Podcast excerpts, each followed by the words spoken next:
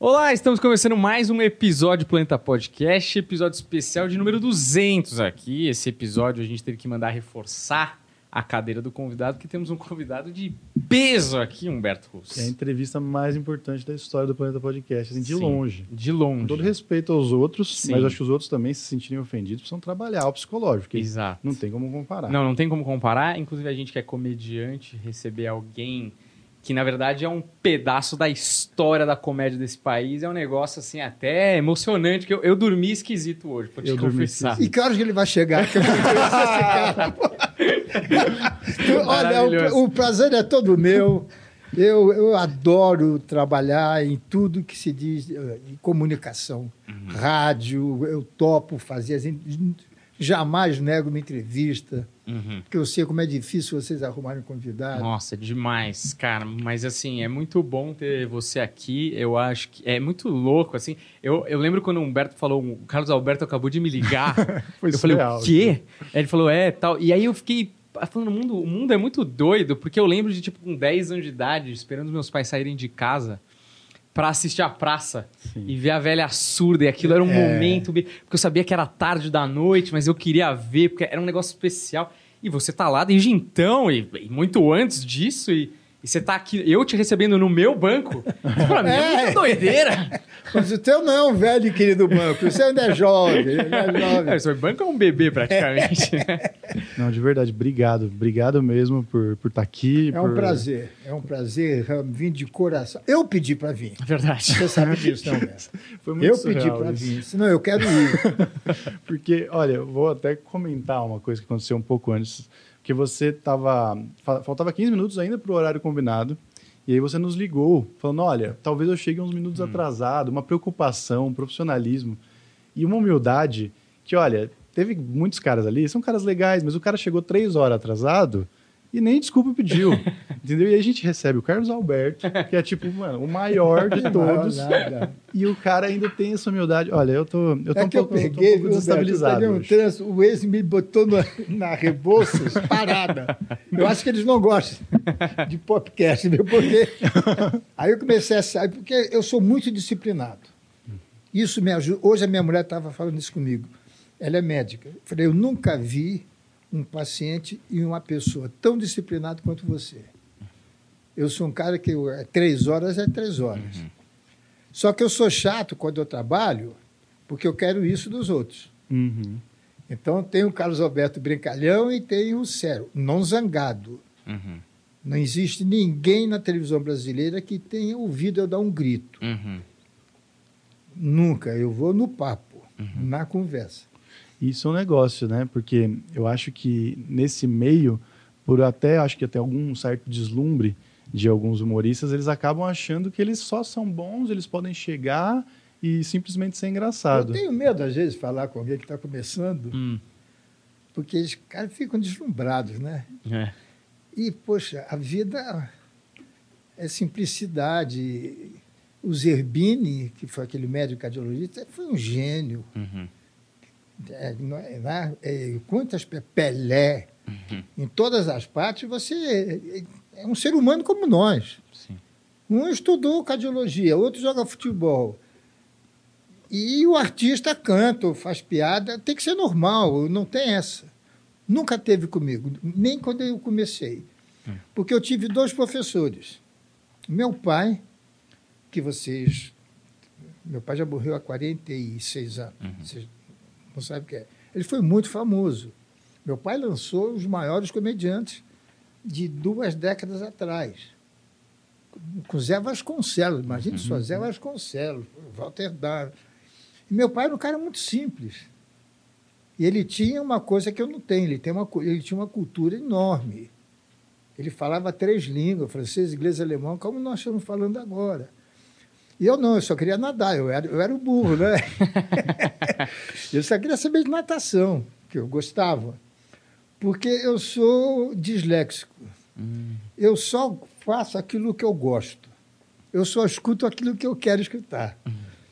E não é por eu querer, não, porque é o problema do dislexo. Por que, que eu era mau aluno? Porque eu não gostava de estudar.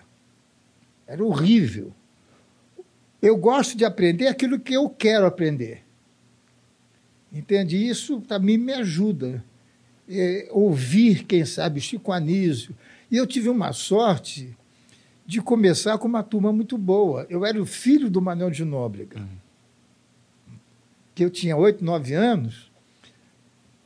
Pessoas famosas iam à minha casa jantar com meu pai, bater papo, sair. Então, para mim, como eles eram simples, pelo menos em casa, eu fui crescendo achando que realmente era isso é normal, é. não tem só que ele fazia fazia sucesso, tal. Uhum. E o Golias, que era uma das pessoas mais humildes que eu conheci, Ronald Golias já morreu já há 12 anos, mas deve ser um bradeiro. Com certeza. A gente, a gente sabe essas histórias, é, apesar de a gente não ter assistido, a gente acompanha vocês, né? Pra, é, tudo isso para a gente é material para a gente aprender. É referência, né? É. é, e o Golias de uma simplicidade, de humildade.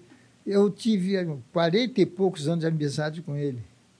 Eu nunca vi Golias falar mal de alguém, chegar atrasado, não chegar decorado. Uhum. Então, eu aprendi que tem que ser assim. É a disciplina. Você, você vê por que o exército e a religião são intermináveis. Porque existe planos né? Uhum. O, o, o, general, tem o coronel, papapá. Na nossa profissão é a mesma coisa. Da mesma forma, modéstia à parte, que o Paulinho Gogó, que o Matheus faz sucesso, esse sucesso é meu também, que levanta a bola. Tá. Uhum. Sem a preocupação de ser engraçado. Uhum. E eu trabalhei com o maior comediante do Brasil, que foi o Golias. Então, quanto melhor eu tivesse vestido, nos shows, mais engraçada era a roupa do Golias. Uhum. Quanto melhor fosse o meu português, mais engraçado era nós fomos e nós chegamos. Uhum. Só que isso eu assumi como uma, uma verdade. Então eu não entendo esses artistas aí que Bota, bota até com a gente, cara. Isso que eu ia te falar. Alguém dá estrelismo em cima de você, porque, porra, é, então. é inacreditável, né? O cara querer ser noção, estrela né? com o Carlos Alberto. É. Tipo, segura um pouco aí, né, fera? É, porque foi. Eu não vou citar o nome, claro. para vez que eu citei o nome aí dá uma confusão danada. É uma cantora que eu tinha uma admiração enorme. Uhum. E na praça, às vezes, a gente trazia convidados. Quando tinha o quadro da, da fofoqueira, você se lembra, não, né? Uma que ficava na janela. Ah, Bom, enfim, hum. era Maria Tereza, uma comediante muito famosa na época. E, entrava um convidado e ela ficava tirando sarro desse convidado. Hum. E, e, um dia eu estou fazendo, estou ensaiando, eu vejo essa artista chegar, ela sentou, eu cumprimentei, ela só fez assim, não falou comigo. Quando, come, quando ela entrou, gravando, quando acabou, fui falar com ela. Eu só não peguei uma pneumonia com a fria que ela me deu. Nunca mais eu quis ver essa mulher. Uhum.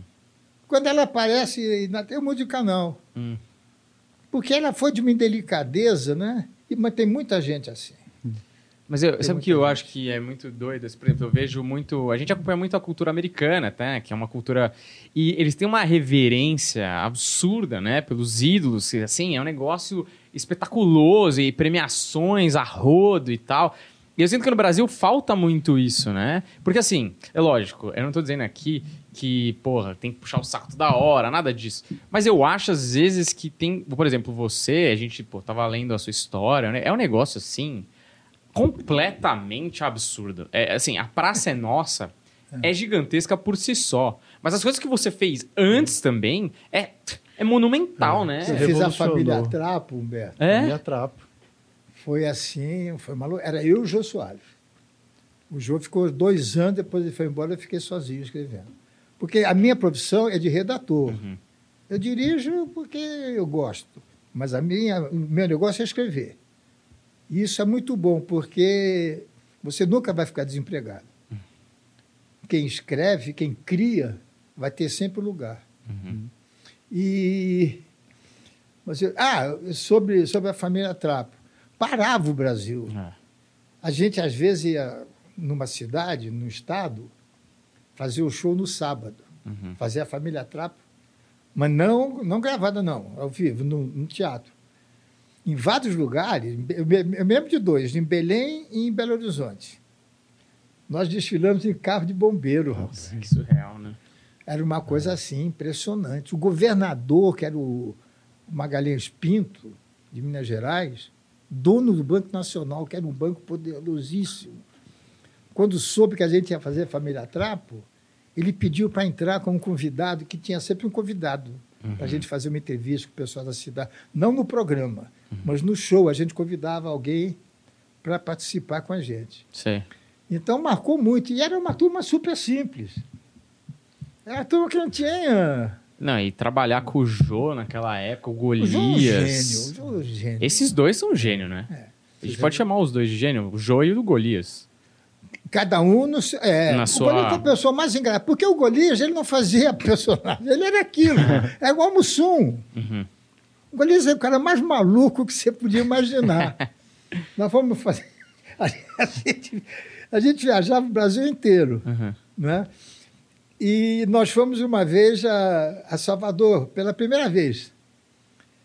Aí, nós chegamos de, eh, no finalzinho da tarde, jantamos e tal, e a gente ficava no mesmo quarto sempre. A gente sempre pedia duas camas, né? Aí eu estou na janela, assim, olhando, vendo aquelas, aquelas, os telhados lá da, da, da Baixa do, do Sapateiro, ali naquela área lá. E eu falei, Golias, vem aqui, vem aqui. Isso que foi? Olha só, Golias. Olha o que é isso. Olha a história que, esses, que, esses, que essas telhas já viram. Olha quanta.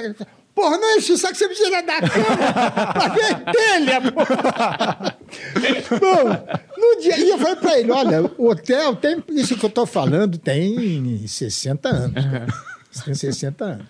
O grande hotel que tinha lá era só um, que era no centro da cidade, não tinha praia. Em frente o Teatro Castro Alves. E eu fiz igual ali, leva um calçãozinho, né, um shortinho, que tem uma piscininha lá pra gente. E ele não levou, que ele viajava com uma pasta de eh, com uma escova, que a pasta ele usava a minha, e a camisa vermelha dele, e mais nada. Aí ele disse, olha, eu acordei, eu vou para a piscina. De repente me aparece o Golias. Ele desceu, foi numa loja do hotel que vende roupa de mulher É. e falou: "Escuta, vocês têm um biquíni aí grande? Falei, temos alguns. Dá para vender só, te juro por Deus, que não é mentira. Por Deus do céu. Dá para vender só a parte de baixo? Falou, não, seu Grilo, não pode. Ah, então, eu der a parte de baixo, a senhora fica com o sutiã. E foi para a piscina, com uma, não era biquíni cavalo. sim, não. sim, claro. Bom que era Era naquela época. né? biquínis de antigamente, de Sim. 1957, 58. Mas a piscina parou, cara. Imagina o Golias, um monstro sagrado, andando aquele... Os caras achavam que era brincadeira. ele tava sério. Pra ele era um negócio que tudo bem, tudo faz, né? Mas Cara, nós tivemos muita gente boa. O Chico Anísio, por exemplo, ele era acima de todos nós. Uhum. E, e, por sorte, eu era muito amigo dele. Sim. Eu tive dois amigos que me ajudaram muito, me ensinaram muito. O Chico, você teve bastante história com ele. Como foi o primeiro contato com ele, assim? Foi em 1960, porque ele, ele fazia programa de... Porque naquela época não tinha, não tinha rede. Uhum. Você era conhecido em São Paulo, mas não era conhecido no Ah, Rio. sim. não é? E em 1960, meu pai ia tirar férias. Ele ia ficar três meses de, de férias viajando e dar a volta ao mundo. E tinha a Praça da Alegria. Uhum. E tinha que ter, podia ter, tinha que continuar. Aí eles não quiseram a praça sem meu pai. Aí meu pai teve a ideia de trazer o Chico Anísio para fazer um programa dele. Era Milhões de Napoleões. Uhum. Era o nome do. E o Chico ficou. Veio para ficar três meses, ficou vários anos. Hum, Até de ir para Lobo. sim. E aí surgiu a nossa amizade, a gente saía junto. Eu ia à casa dele antes da Zélia, porque depois da Zélia Parou de. parou de, parei de ir, que chego, eu ia para casa dele de bermuda, Hum. sandália de, de dedo. Eu chego lá, não desse jeito, mas eu estava de bermuda, a camisa começa daqui, e o Chico de gravata, terno e gravata. Ah, é? No dia a dia? Hã? No dia a dia, assim? Para jantar. Ah, entendi. Era uma Formal mesmo. formalzão. Nossa, eu não sabia disso. Um dos mais. eu estou contando coisas que eu nunca contei para ninguém. Maravilhoso. mas é maravilhoso, é isso sensacional. mesmo. Esse programa é, da- da praça que tinha Maria Tereza, que era fofoqueira, era para nós o que era a velha surda para o meu pai. Hum, A velha surda foi a referência da praça, do meu pai. A Maria Tereza, na época, era a grande referência, porque eu trazia os grandes convidados. Vinha governador, vinha Sim. Pelé, Zico, o Hermenino Matarazzo, que foi um. Na época era. Entendeu? Vinha todo mundo. Então era atração do programa, encerrava com um convidado maravilhoso. E a, a, a Zélia tinha acabado de, de sair do, do ministério. E estava aquele, uma confusão danada. E eu sabia que o Chico estava namorando com ela. Falei, Chico, será que dá para ela me receber? Ele disse, ah, claro, isso aqui. Um belo dia, telefone. O rapaz, olha, doutora, esse aqui está esperando, deu um endereço ali na Luiz Carlos Berrini. Nove horas da manhã. Cheguei às nove horas da manhã. Eu estou embaixo esperando. Aí quem vem? A Zélia. Eu falei, oh, mas que prazer, como vai? Tá, tá, tá. Ela sorridente. Falei, tá. Subimos no elevador. Falei, a senhora quer que chame que de ministra, de doutora? Senhora? Ah, chame o que você quiser. Tá bom. Entramos, disse, espera um instantinho que eu já vi. Ela entrou na sala dela, uns dez minutos depois, eu entrei, eu levei um susto, que era outra mulher. hum. Ela me fuzilava com os olhos. Falou, quer dizer que você quer que eu faça o seu programa? Eu digo, é. Se a senhora quiser, né? Cara, eu tremia, coisa difícil me tirar assim da, Do eixo, né? do eixo, né? Porque era outra mulher. Eu levei um susto. Hum. E depois fiquei sabendo que ela acabou com a vida do meu amigo Chico Anísio. Caramba. Uma vez eu fui em Nova York e eu sabia que o Jô tinha apartamento lá, passava férias lá. E o cara foi me buscar, era um brasileiro. Eu falei, "Esquece, você sabe onde é que o Jô fica? Eu não sei, que aqui eu, eu trabalho para o Chico Anísio. Falei, pô, o Chico está aqui. Hum. Aí eu fui lá, tá, ele estava já morando bem, bem afastado de Nova York. E aí me deu uma tristeza que ele tinha, ele tinha se machucado, quebrou o maxilar, Hum. e teve que parar de trabalhar durante muito tempo.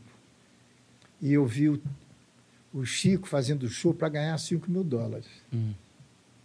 que na época era 8 mil reais, Sim. cruzeiro. Então eu fiquei muito triste. E essas coisas, essas quedas, me serviram de, de, de aula. Eu trabalhava na TV Rio e o Pérez do Amaral era o senhor Deus Todo-Poderoso. Era o Walter Clark, era secretário do Pérez do Amaral. Uhum. Walter, Walter Clark, que fez a Globo. E o dia ele foi ao México num congresso de televisão. Quando ele chegou, ele estava desempregado. Ele já foi desempregado. Hum. Quando ele estava no aeroporto, disse, olha, não precisa voltar que está fora. Então, essas coisas me fazem achar que é normal eu achar que quando acabar a praça eu tô, eu tô na rua. Sei. Porque é normal. Eu não espero isso do Silvio. Não espero isso do SBT, porque eles me pagam para trabalhar. Com o Silvio era diferente. Tem uma história de vida Uhum. com o Silvio, com, a minha, com meu pai e comigo. Mas as filhas não têm obrigação nenhuma Uhum. de de, mas elas têm. É. Elas têm, elas são super, outras que são super simples, as filhas Uhum. do Silvio. Não, mas acho que isso não, não é É, possível. eu acho que isso assim, acontecer. noção, né? Porque Mas sabem é. a importância. Eu imagino que o Silvio deve falar da importância de tudo que vocês passaram juntos em É. casa. Elas devem ter crescido ouvindo isso, né? E assistindo também, né? Porque eu acho que quem fez a- as filhas serem assim foi a Iris, não o Silvio. Hum. Porque o Silvio, ele é aquele de óculos e sem óculos, né? Hum. Quando ele põe óculos, ele é o executivo, ele é o empresário. Ele é uma pedra de gelo. É. É. Esse pouca gente conhece, né? Pouca gente conhece, nem queira conhecer. É. Nem porque é muito- conhecer. Ele é super. Duro. Agora, quando ele é o artista, ele é maravilhoso. Sei. conversa com E quando Agora, é pessoal, depois- quando é pessoal, você vê o quê? Porque Não. se um é frio e o outro é o showman, qual que é o pessoal do Silvio, assim, com você, né? Porque isso é uma relação de amizade de... Meu Deus Irmão, do né? céu, É. Foi cria do meu pai. É. Ah, Eu me lembro quando eu casei, ele fez uma prestação para me comprar presente de, de casamento, para agradar meu pai. pô. É mesmo? Eu já emprestei dinheiro para o Silvio. Caramba, que Ah, tem uma história que você contou no seu canal. Aquela história é uma pérola tão maravilhosa. Do E- carro? Exatamente, porque eu acho que pouca gente sabe dessa história. É Você muito sabe boa não, né? Não sei. Eu fazia faculdade em Santos. Não é? Aí um dia o Silvio falou, Carlos, é, você pode ir comigo a São Vicente? Posso. Então eu te pego na faculdade e a gente vai lá, porque eu quero comprar um carro que lá é de São Vicente. Eu já estranhei. Hum. Bom, e o Silvio Santos, ele foi de ônibus, ônibus cometa, Nossa, que doideira. que parou na porta da faculdade de Direito, a Católica de Santos. Nós pegamos um táxi, fomos na casa do Delvecchio. O Delvecchio era um jogador que antecedeu o Pelé. Hum. Quando ele parou, o Pelé estava começando. Sei. Mas ele era o camisa 10 do Santos. Cara, quando nós chegamos na casa, tinha um Dodge 39, velho, ruim, não ruim. E eu sou apaixonado por carro. Sei. Tenho paixão, paixão por automóvel. Falei, Silvio, você não vai comprar essa merda, não. Falei, não, mas por quê? Silvio, esse carro tá- é, é ruim. É um Dodge 39. não, não, comprou. Eu não sei o preço, eu vou só dar um, um preço. Uma ideia, né? Uma ideia. Custou 5 mil cruzeiros. Hum. Bom, eu estava o quê? Com 20 anos de idade. Primeira coisa que eu fiz foi abaixar a capota do carro. Pô. Baixei a capota do carro. E os carros, antigamente, o banco da frente era inteiriço. Ah. E as portas faziam barulho. Falei, Silvio, senta aqui perto de mim e vai segurando. vai portas. segurando as portas. que esse troço aí pode abrir. Eu me agarro no volante, mas você vai cair, cara. Aí começamos a subir. Ah, aí passando em frente à praia, os caras viram nós dois pertinhos. Ô, viado! Eu falei, ah, se o viado é você, porque você que tá agarrado a mim. Cara, que maravilha. Bom, aí nós pegamos uma serra e começou a chover, cara. Eu falei, Silvio, se esse carro parar, ele não tem compressão, esse motor. Ah. Primeira, segunda, terceira, para ele é a mesma coisa. Se a gente, que era, era Anchieta, não tinha imigrantes. Sei, nossa. Era Anchieta. Falei, se a gente parar, esse carro não sobe. Aham. Então ele foi para o banco de trás, levant... eu fui andando devagarzinho, ele levantou a capota do carro, fechou. Chegamos em São Paulo, ficava a, redação ficava na Sebastião Pereira, que terminava no Largo do Aroche. Essa rua não existe mais. E do Largo do Aroche é onde eles compravam o carro usado. Os caras ficavam assim na, na calçada, vende, vende, vende. Você falou, para o carro aí. Eu parei. Cara, vende, se vendo. Quanto o senhor quer? Seis mil. O cara pagou. Ele ganhou em duas horas, naquela época, mil cruzeiros. Ah. Comprou por cinco. Não foram esses números, Sim. mas. E fomos a pé para a Rádio Nacional, que era Caramba. pertinho. Vocês se livraram de um trabuco horroroso. Então, pô. Depois ele comprou um Jeep. Aí no Jeep a gente tirava sarro dele. É. Mas muito. Porque ele era muito brincalhão também. Sei. Ele era muito brincalhão. Cê- Vocês tinham, tipo assim, quanto se, qual a idade de vocês? Assim, que eu tô Ele era seis anos, eu, eu tinha 18, ele tinha 24. Nossa, cara. Dois garotos. Que doideira. E o Golias, 25. É que é muito doido imaginar vocês com essa idade, né? É um processo pô, de- é, de molecagem, é. Então, por exemplo, o programa do meu pai era de medir as duas, ali na rádio, lá na, na Rádio Nacional, que hoje é a Rádio Globo, né? na Sebastião Pereira. O Silvio deixava o cadeiro encostado e ia trabalhar. Eu, o Golias, o outro lá, a gente tirava o carro e ia empurrando o jipe para até outra rua, porque não tinha trava naquela época. Sei. Né? Ele saía, pô, roubaram meu carro. Mas é um processo pra gente, assim, enxergando, é um processo de humanização de vocês. É. Porque a gente sempre viu vocês como uma coisa meio que inalcançável, assim. Então a gente, Cara, teve um trecho da entrevista que você deu pro Rafinha lá em 2013, na primeira.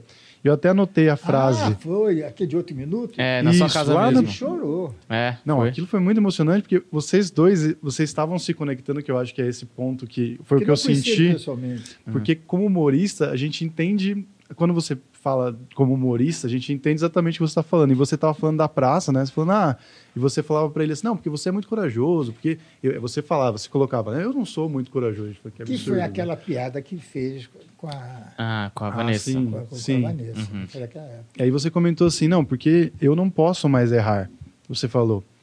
E aí eu fiquei pensando assim, é, você ter esse medo é muito doido, porque você revolucionou a comédia várias vezes. Vocês trouxeram a primeira sitcom para o Brasil. Vocês fizeram um formato que está aí há 40 anos no ar e funciona. Atrapalhou ainda, né? Trapalhões. Trapalhões. Quer dizer, na verdade, você, você arriscou tantas vezes que hoje você poderia simplesmente falar, olha, se você não quiser fazer, já está escrito meu nome na história. Mas eu sinto que o artista ele não consegue ficar quieto. É um, tem uma, uma Eu coisa já que estou não... pensando agora na renovação de dezembro do ano que vem. Sim. Já quero saber se eu continuo. O Claro, que- contrato. É. Mas isso aí, é, acho que é um pouco de ilusão também do público, né? Hum. De achar que, que o artista está acima do bem e do mal. Não está, não. Uhum. Ele faz xixi, faz cocô, como todo mundo faz. A rainha da, da Inglaterra também faz. Sim. Uhum. É porque sabe o que que é muito doido? É, você, quando eu comecei a assistir você na TV, você já estava há muito tempo. Ah, Então, é, e eu me coloco numa posição de público agora. As coisas que a gente via na TV é, antes da internet viram uma coisa como se vocês fossem um Mickey, de uma parada de um mundo mágico que é a televisão, e a gente esquece que vocês são pessoas que vão ali depois pra casa descansar e tem um relacionamento matrimonial, sei lá. E a gente acha que vocês só vivem quando aquela luz mágica da TV, da TV brilha ali, né? E aí é, é muito doido, tipo, quando você conta essa história que você com o Silvio, moleque, exato. pra gente é um negócio muito tipo, porra, então eles tiveram a nossa idade, porque. A gente Entendi. sabe, É. tipo, que você, por exemplo, a história que você era gago e hoje Era você é um dos maiores comunicadores da história. É. tá ligado? Tipo, as inseguranças que você tinha pra entrar na rádio, tipo, porque pra gente parece que é isso, você só já era bom, já tava lá, entendeu? Entender esse processo pra Tem gente nada, é meio rapaz, mágico. assim. muito, engoli muito sapo. Ah, Engoli- eu deixei de engolir sapo há uns 20 anos atrás, de lá para cá. Pô, até que tá bom, pô. 20 anos aí Mas sem eu engoli engolir muito sapo. sapo. Quando eu fui para o SBT, Hum. teve muita ciumeira. Eu sofri muito. Eu tinha que ter o jogo de cintura e ter o Silvio do meu lado. Certo. Porque quando eu fui para lá, eu estava feliz na Globo. Porque a Globo era um paraíso. A Globo que eu estou dizendo do doutor Roberto Marinho. Claro. Coisas assim. Ninguém, acima de 60 anos, ninguém era mandado embora. A Globo que eu trabalhei era assim. E eu não ia sair de lá. Só que eu comecei, quando eu fui para lá, eu fui como uma imposição do Renato Aragão. Ele disse: Eu só vou se o Carlos Alberto for comigo. Então eu já entrei bem, eu já entrei, sabe, né? Uhum. Só que com desgaste, é igual casamento. O Renato começou a ficar deslumbrado. E ele, e ele voltou para a televisão por minha causa, porque ele estava na Excelsior, a Excelsior faliu, eu não conhecia o, o, o Renato, e um dia, no aeroporto, nós nos cruzamos, pô, Renato, você quer... Falei, o que, que você está fazendo? Não, eu estou parado, você quer fazer a praça? Eu falo com meu pai. Aí eu falei com meu pai, pô, pai Renato, ah, traz, traz. E tinha que trazer o Dedé. Então, o que é que eu, que eu fazia? Meu pai, meu pai não era o diretor, ele só apresentava o programa, ele uhum. apresentava. Eu dizia para o diretor do programa que eu tinha prova na faculdade. Então, o Dedé estava no meu lugar para ganhar o cachê. Uhum. Entendeu? No quarto ou quinto, quinta vez, o diretor disse, Carlinhos, pô, não sou burro, pô. contrato Dedé de uma vez, aí fala com o teu pai. Entendeu? Então, nós tínhamos uma história de vida. Nós tínhamos uma história de vida. De repente, eu passei a ser ficar com com, três, com é, sem aquela liberdade de falar o que eu quisesse para o Renato, hum. porque ele estava muito famoso, muito dinheiro, os filmes explodindo. Eu estava, eu tinha, eu tinha que pedir licença para entrar no camarim dele. Pô, Surreal. não brinca, não é? Ah, Não brinca. Gosto muito dele. Por isso até que eu, eu acabei... sa- Aí eu fui falar com o Boni. Que o Boni começou com meu pai também. Nós começamos a trabalhar juntos. Escrever o programa do meu pai junto. Ele tem a minha idade, o Boni. E eu falei, Boni, eu quero sair dos Trapalhões, que eu não quero perder a amizade do Renato. Me bota junto com o Jô. Que o Jô é meu irmãozão. Disse, não, não, preciso de você no- nos Trapalhões. E eu tinha um convite para ir para Bandeirantes com Augusto César Vanucci e o Walter Avancini. Eu ia dirigir a linha de show, o Avancini a dramaturgia e o, e o Vanucci o diretor-geral. A gente ia ganhar três vezes mais, quatro vezes mais do que a gente ganhava. E eu falei para o Boni, ah, então eu vou embora, eu vou para Bandeirantes. Ele disse, ah, vai, daqui a três meses você volta, teu lugar está aí. Ele é muito meu amigo. Mas você vai quebrar a cara. Você vê o que é a vida. Eu achava, naquela época, que a minha carreira tinha acabado. Porque, pô, eu queria sair dos Trapalhões. O que eu ia fazer na Globo? Aí eu juntei meus filhos, a gente morava no Rio. Disse, olha, acho que acabou a minha carreira. Eu vou voltar para São Paulo, vou ficar um ano lá, vou tentar ser advogado, vou voltar para Alcântara Machado, que era a agência que eu trabalhava também, que acho que acabou. E minha vida mudou exatamente por causa disso. Aí eu fui falar com o Silvio, dia 12 de dezembro, que era aniversário dele. Eu vim a São Paulo para falar com ele. Eu ia assinar no dia seguinte com a Bandeirante, falei, Silvio, você não quer ficar com a praça? Então eu falei, não, a praça não, porque é, a minha estação é pequena, sei o quê. Eu falei, tá bom. E assinei o contrato com a Bandeirantes. Me- é, isso foi em dezembro. Em março, nós lançamos a praça, na Bandeirantes. Eu já tinha gravado três programas. Aí o programa foi para o ar, primeiro programa. Quando eu chego no hotel com o Marcelo, tinha um recado para ligar para minha mãe, é para minha mãe, para minha mulher, que morava no Rio. Falei, ô, mas o que é que houve? O Silvio falou para você não vir para o Rio sem falar com ele. Mas isso era uma, uma hora da manhã, uma e meia da manhã, que eu fui comemorar com o Marcelo Sim. e o resto, com o Vanucci, o Vancini. Aí eu falei, acho que ele deve ter gostado. Sei que... Aí eu liguei para ele, quando acordei. Falei, "Não, você não vai para o Rio, vem aqui em casa. Porra, eu vi teu pai sentado naquele banco, o Manuel, porque você falou comigo? Falei, porra, eu te ofereci, você falou que não queria. Não, não, não sei o quê, vai, vem agora, pro, vai agora lá para Vila Guilherme. Eu disse, não, eu vou primeiro falar com, com o Vanucci, que o Vanucci é meu amigo, não vou trair o amigo. Era uma quarta-feira de, de, de cinzas. O Vanucci veio do Rio. Eu disse, ó, Vanucci, o Silvio fez uma proposta assim, assim, assim. Ele disse, ah, se você não for, é burro. Vai, o teu bonde chegou, né? eu vou te esculhambar pela televisão, assim que você puder, você me leva. Excelente. E essa. Foi um sentido. A pessoa, quando tem valor, Humberto, ele não tem medo.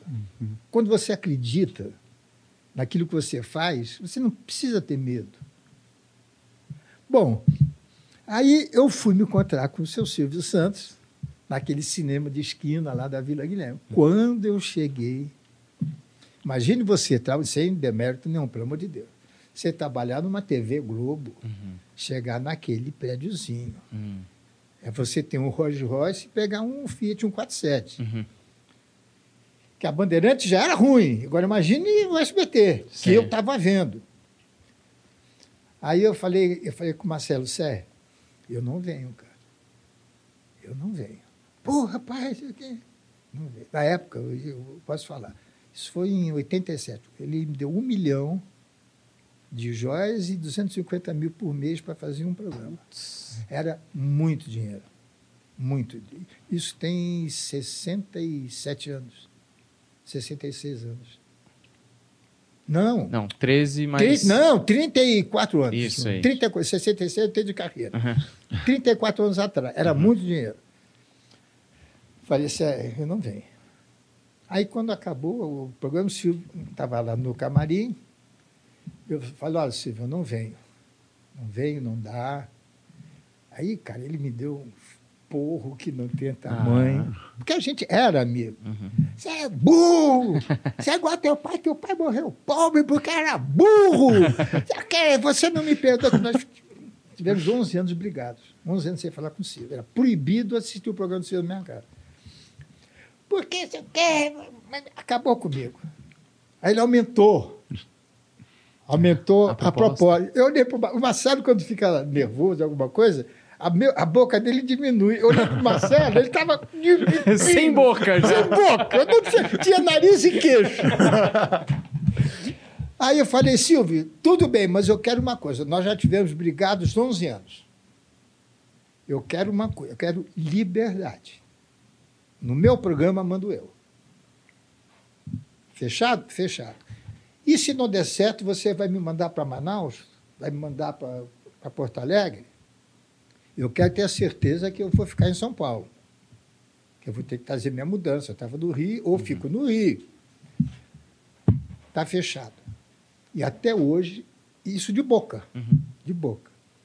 Até hoje, Huberto, nunca ninguém deu um palpite na praça. Nunca, nunca. Então, é por isso que, que eu digo, quando você sabe a força que tem, eu fiz análise 10 anos e meio. E ele me ensinou uma coisa, o, o meu analista. Quando você diz aqui quem manda sou eu, é porque você sabe que não manda. Então, para que, que eu vou gritar com o artista se eu sei que eu posso tirá-lo? Então, eu vou na conversa, eu vou na, no, no sorriso. Um dos melhores comediantes da praça é o Porpetone, aquele baixinho gordinho. Ele, o que tem de bondade, de valor, tem de teimosia. Sabe aquela mula quando empaca, você pode botar fogo debaixo da mula, que ela morre queimada, mas ela não sai? É o Porpetone. Me disseram que, ao contrário da sua pontualidade, ele chega Não, atrasado sempre, bastante. Sempre. Entrega texto errado, é, fora de tempo, porque tem que me entregar o texto na quinta-feira, até as duas horas da tarde. Se não entregar, eu escrevo. Eu ganho para isso. Eu ganho para isso. Agora o cara vai ficar mal se não entregar. Aí eu falava, Popeta, não, ele fazia o Cabito Teve. Não canta é, fazendo o Cabito, não tem graça. Não, porque se eu quer. Cara, não faz. Ah, tá bom. Chegava na hora, ele fazia. É. Só que no dia seguinte, quem edita o programa sou eu. Tem o técnico do lado, eu não aperto esse botãozinho, não entendo nada disso. Sei. Eu digo, olha, fez assim, assim, assim. Eu falo para ele o que eu quero ver no ar. Né? E o cara me conhece. Então, aí ele. Na semana seguinte, ah, você contou? Claro que eu vou contar. Pô, e eu tenho tiro você também. Você não tá Bom, entendendo. e ele continua. É, não, mas, pô. Eu não sei se eu vou conseguir mostrar. Eu estou adorando fazer essa, essa entrevista. Eu tô, que eu falo demais, viu? Ô, maravilhoso, Assim que a tô gente gosta, adorando. a gente quer ouvir essas histórias. De vez em quando eu junto, fiz isso a semana passada. Eu junto o pessoal todo e dou uma dura. Porque o artista é muito folgado. Sim. Tirando meu pai, eu e Marcelo, é tudo folgado. tudo irresponsável, tudo se achando a grande estrela. É. E não é. Não é, cada macaco no seu galho. Hum. não é? Então, de vez em quando, eu junto o pessoal e dou uma, uma geral, como eu fiz agora. O Popetone, o Popetone não estava numa dessas chamadas. É. Aí, no dia da gravação, eu tenho meu camarim, a porta estava aberta, eu falei, entra, fecha a porta aí. Ele fechou a porta. Falei, Popeta, você está fazendo o programa do Silvio, você está ganhando uma grana. Cai fora da praça, cara. Tem muita gente aqui, você não vai fazer falta, vai ganhar teu dinheiro. Não, não, não, seu Carlos, eu gosto. Cara, vai por mim, rapaz. Eu sei que é chato entregar texto, eu sei que é chato ensaiar. Fica no Silvio, que no Silvio ninguém mexe. Nesse tom. Não, eu prometo, nunca mais vai acontecer nada. Aí ele se levantou Ele bateu na porta para sair. Nossa. Ficou desnorteado. Tava sem rumo. Olha, rapaz, ele foi tão engraçado. Maravilhoso. Olha, sem gritar. Para que gritar? Se eu sei que eu posso fazer o que eu quero, eu tenho uma verba, eu faço o que eu quiser com essa verba. Uhum. Eles não me pedem por que fulano ganha tanto, se que eu não ganha tanto. Uhum. Porque eu acho que tem que ganhar pai. Você mais, define também. Eu defino. Hum. Então, para que que eu. Então, eu tenho essa liberdade no SBT. Em outra emissora, a praça não estaria dando 34 anos de. de- Ah. Não, não estava. Mas Sabe tem uma- duas coisas. Pode falar. É que tem uma coisa que eu queria te perguntar dessa, desse momento que você vem para o SBT e, poxa, com tudo que vocês entregaram também para a Globo, né? Que eu acho que é. Enfim, eu acho que as pessoas às vezes esquecem algumas coisas e isso me incomodou, esse ruído na, na comunicação. Vocês começaram a fazer a escolinha do Golias também. Foi. E aí, é, eu não, não sabia disso. Pesquisando, né, do- estudando, eu fui- descobri que rolou um processo de como se a escolinha do Golias fosse plágio da escolinha do professor Raimundo. Não, mas não era, porque a escolinha começou no rádio com meu pai em 1950. Não, e, a, e aquilo, né, também, a, escolha, a escolinha, de Mas o certa Chico não forma... teve culpa, não, viu? Isso foi coisa Ah, sim. da Globo. Mas a escolinha, de certa forma, também é meio cópia da praça, porque é o formato da pessoa que está ali no meio É, recebendo exato. os punches, né? Exato. Só o é, o lugar muito, muito bem, É. muito bem Observado? observado, muito bem. É, é uma praça, né? isso, né? o pessoal sentado. É o que eu estou fazendo agora, porque imagine o que eu passei quando aquele. Eu traba, era duro dirigir aquela turma lá, Uhum. porque só tinha cobra. Lá das antigas, se As diz. antigas. Sei. Golias, Lafon, Loredo, Conselho Leandro, Walter Dávila, Maria Tereza. Era uma turma da pesada. Uhum. E que eu tinha uma certa dificuldade, porque nós éramos praticamente da mesma idade. E eles já, alguns começaram antes de mim, então eu ia com muito com medo de melindrar. Agora não, essa turma toda eu não gosto, mas me chama de senhor. De senhor. O que é chato. Você não pode trabalhar com um cara que você chama de senhor. Sim. Mas aí é, é a idade, é o respeito. Então, essa turma me ouve muito. E o ambiente da praça é gostoso. E eu dou exemplo. Porque que o meu pai dizia, não, não adianta eu dizer para você, não fuma se eu estou com cigarro no dedo. O exemplo tem que vir de cima. Não é? E, e muita coisa que ele me ensinou.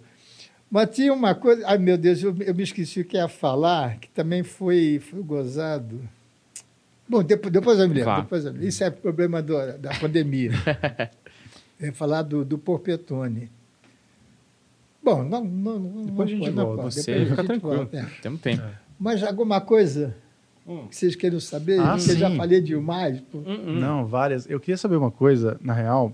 É, eu queria saber da, da importância da sua Ah, mãe. lembrei. Lembrou? Lembrei. Então é melhor. Quer- é, fala a Deixa sua eu primeiro, agora. depois a gente volta. Tive, eu, em, 1900, eh, eh, em 2014, eu tive um problema de arritmia. E fui internado, mais ou menos às pressas tal. E eu tinha que fazer um cateterismo. Isso era numa segunda-feira. Naquela época eu gravava na terça.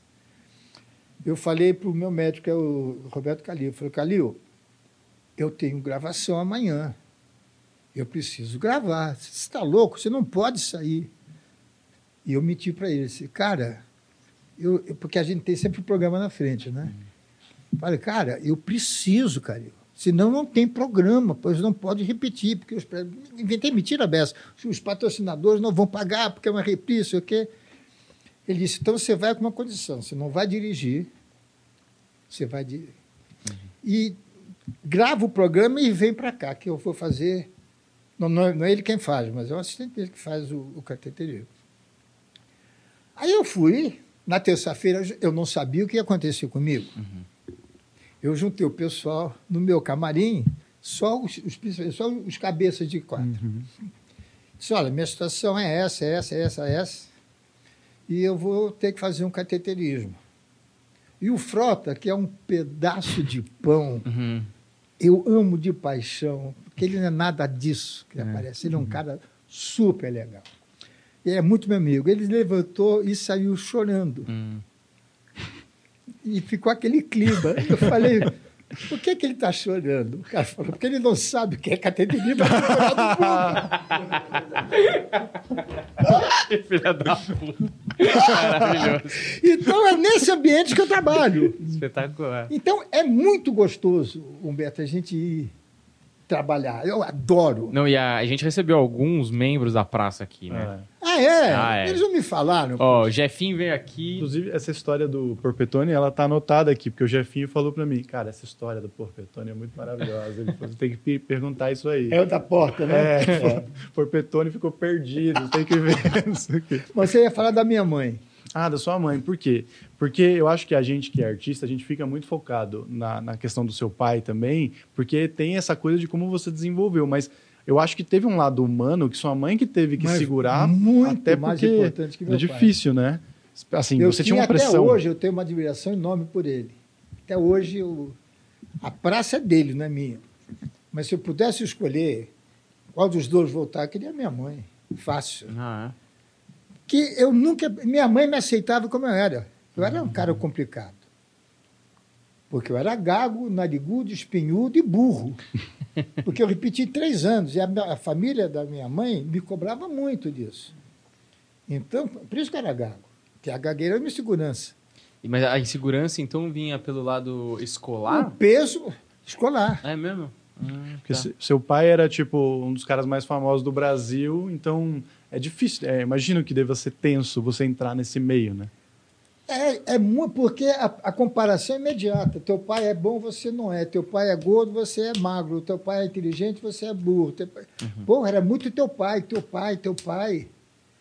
Entendeu? Então eu tinha uma obrigação de ser Manuel de Nóbrega. Então eu era um cara frustrado, porque eu não era Manuel de Nóbrega. Eu sou o Carlos Alberto, o cara que gostava de nadar, gostava de, de namorar, queria estudar. pô. Espetacular. Eu, eu me formei, dei o diploma para meu pai e fui embora.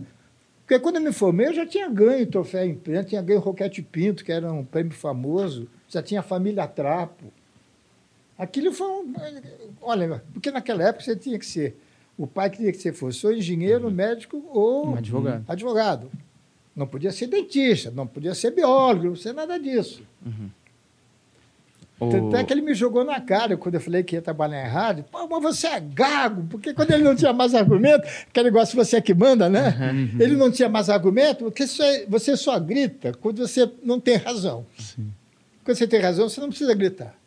E ele gritou, porque ele estava errado. Pô, você é gago, como é que você vai trabalhar? Mas eu quero, quero escrever. Eu não quero, quero falar. Por que que você... Assim, eu entendo que naquela época tinha uma... Um, Era muita pressão em cima de mim, cara. Mas ele tava te protegendo, você Ah. acha? Ele não queria que você entrasse nisso pra te proteger Olha, dessa eu não comparação? tenho coragem de falar disso porque ele não está vivo para responder. Sim. Acho que ele tinha medo do meu fracasso. Hum.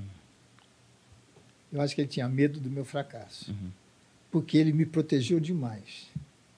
Tanto é que quando ele morreu, eu tinha 40 anos. Minha vida mudou completamente. Porque eu vivi até os 40 anos em função da felicidade dele. Eu fui o filho que ele queria ter, só que eu não era o filho que ele queria ter. Então eu abri mão, isso é amor. Eu abri mão da minha felicidade em troca da felicidade. Ele, ele, por exemplo, ele não dizia que eu escrevia, se ele era advogado.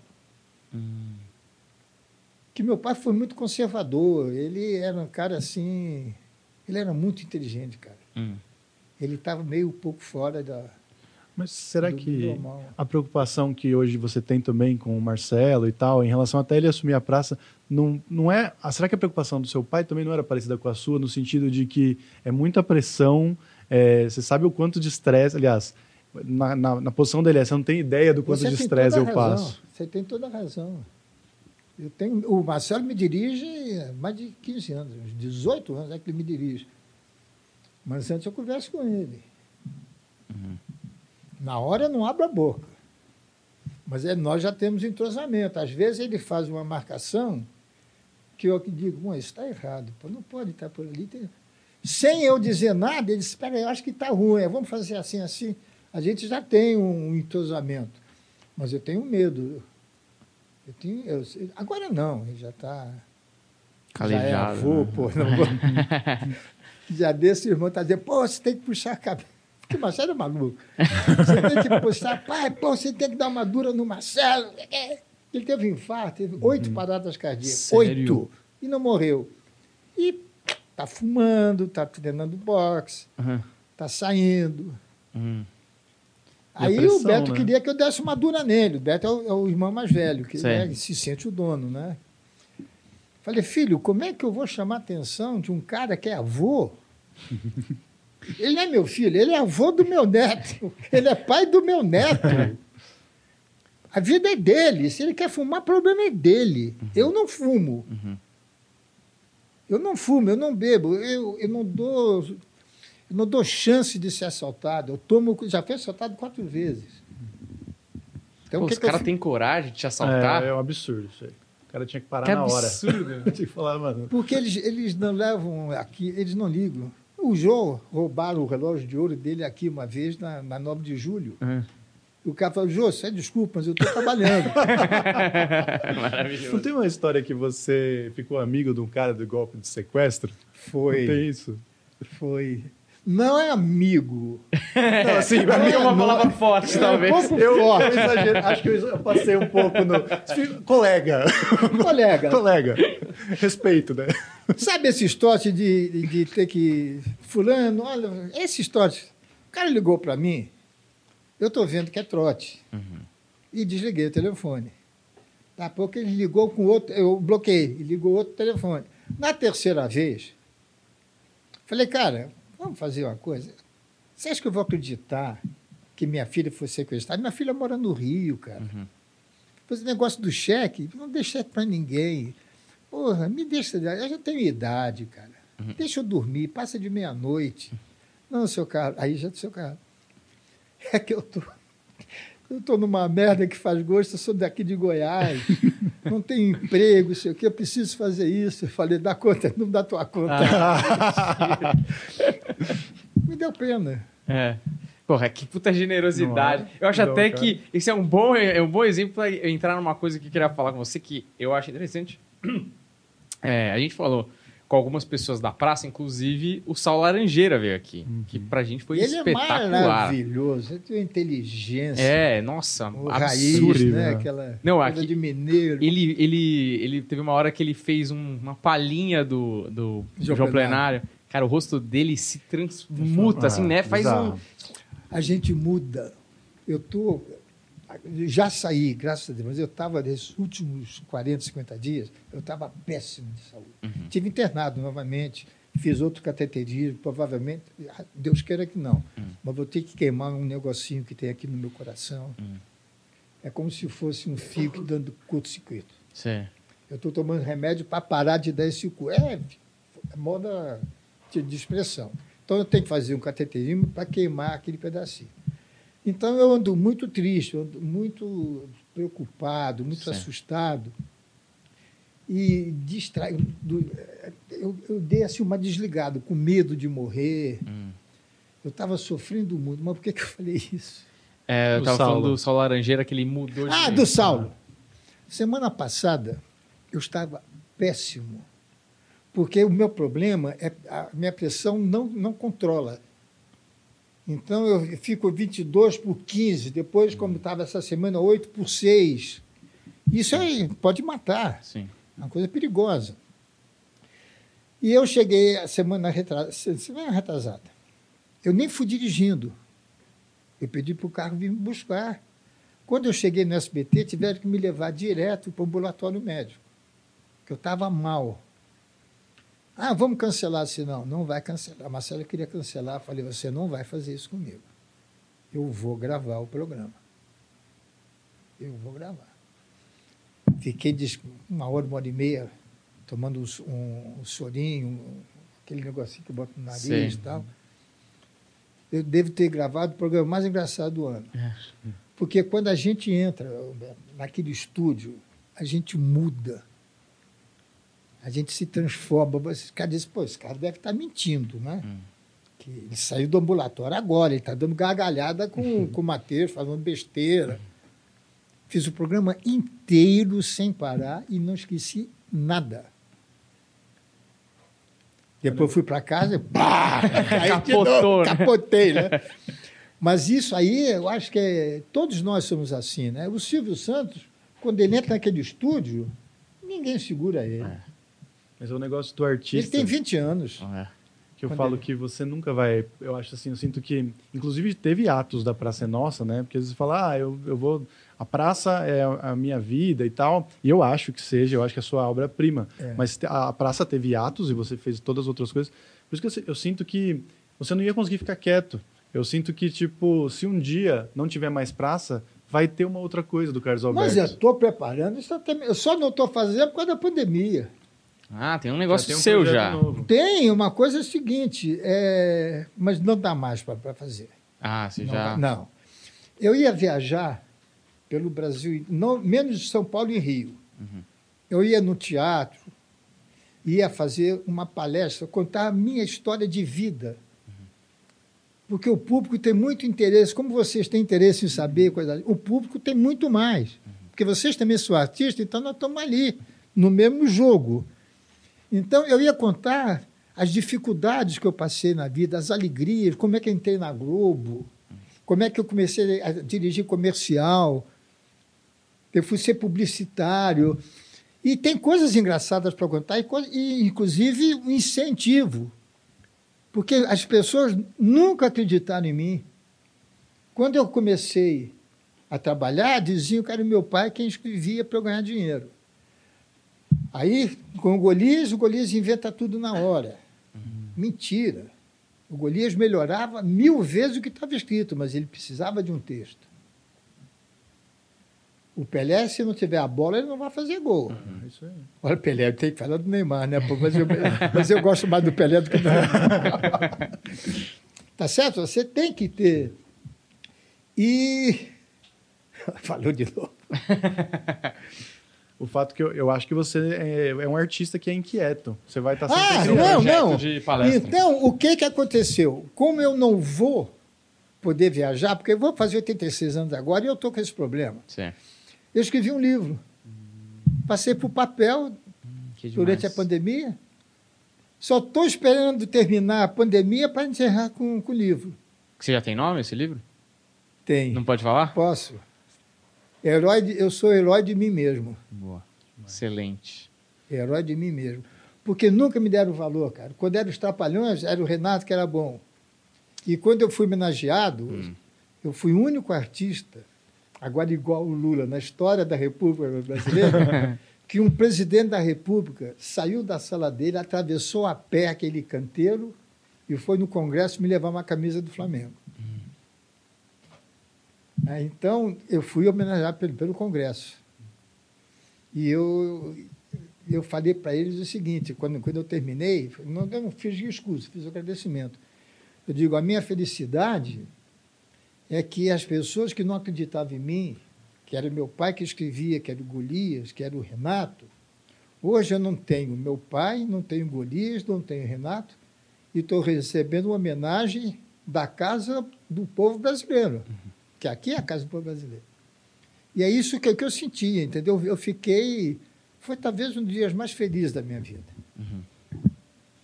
Eu queria essa, essa homenagem. falar disso exatamente. Mas eu não vou falar mal nem bem não, não. do Bolsonaro. Não, Ah, não, não, não é nem, nem gente- queremos entrar nessa Porque seara. tem muita coisa para falar dele, eu não quero gosto dele, coitadinho. Ele me, deu, ele me deu a camisa do Flamengo, pô. Autografada por todos os craques.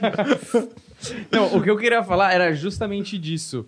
São duas coisas, na verdade. Um que é, você tá tanto tempo no humor que, mano, seu conhecimento. Mano, eu chamei o cara da hora de mano. Mano, Segura, dá Mano, segurada pô, também. Eu chamei de você, mas. Claro, pô, mano.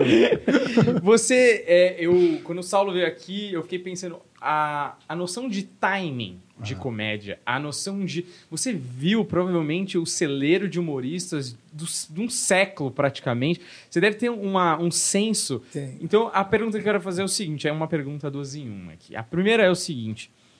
Quando você, quando um humorista se apresenta pra você, ou vai na praça, ou você vê alguma coisa de um humorista na televisão, o que, que você detecta? O que, que te agrada? O que, que você gosta de ver num humorista? De cara eu sei se ele é bom ou ruim. É.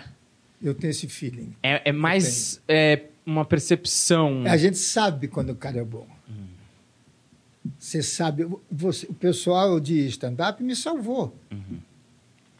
Por quê? Porque começaram a morrer aqueles dois grandes comediantes e eu não tinha reposição. Aí eu fui buscar do pessoal do stand-up, porque se ele é engraçado em pé, ele vai ser engraçado sentado.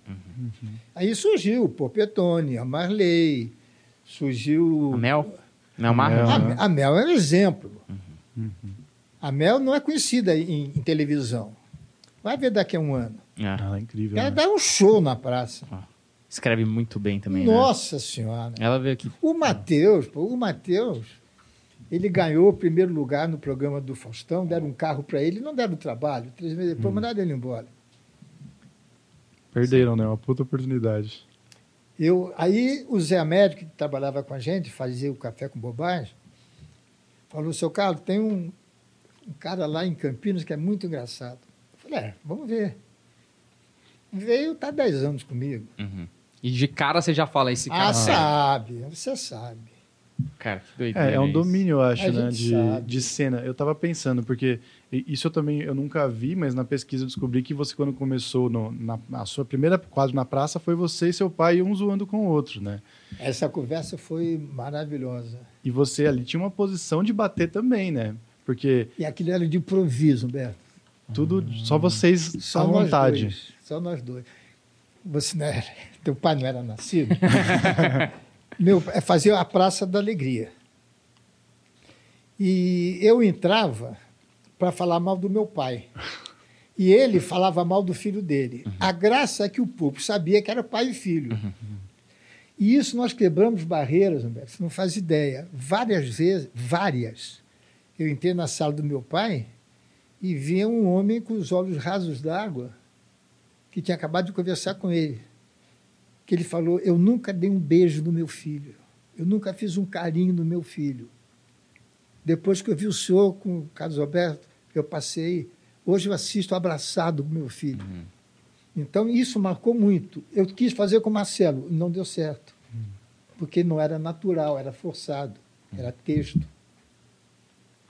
Então aquilo foi uma coisa que marcou muito aquele, aquela história. E eu detestava fazer aquilo. Porque eu.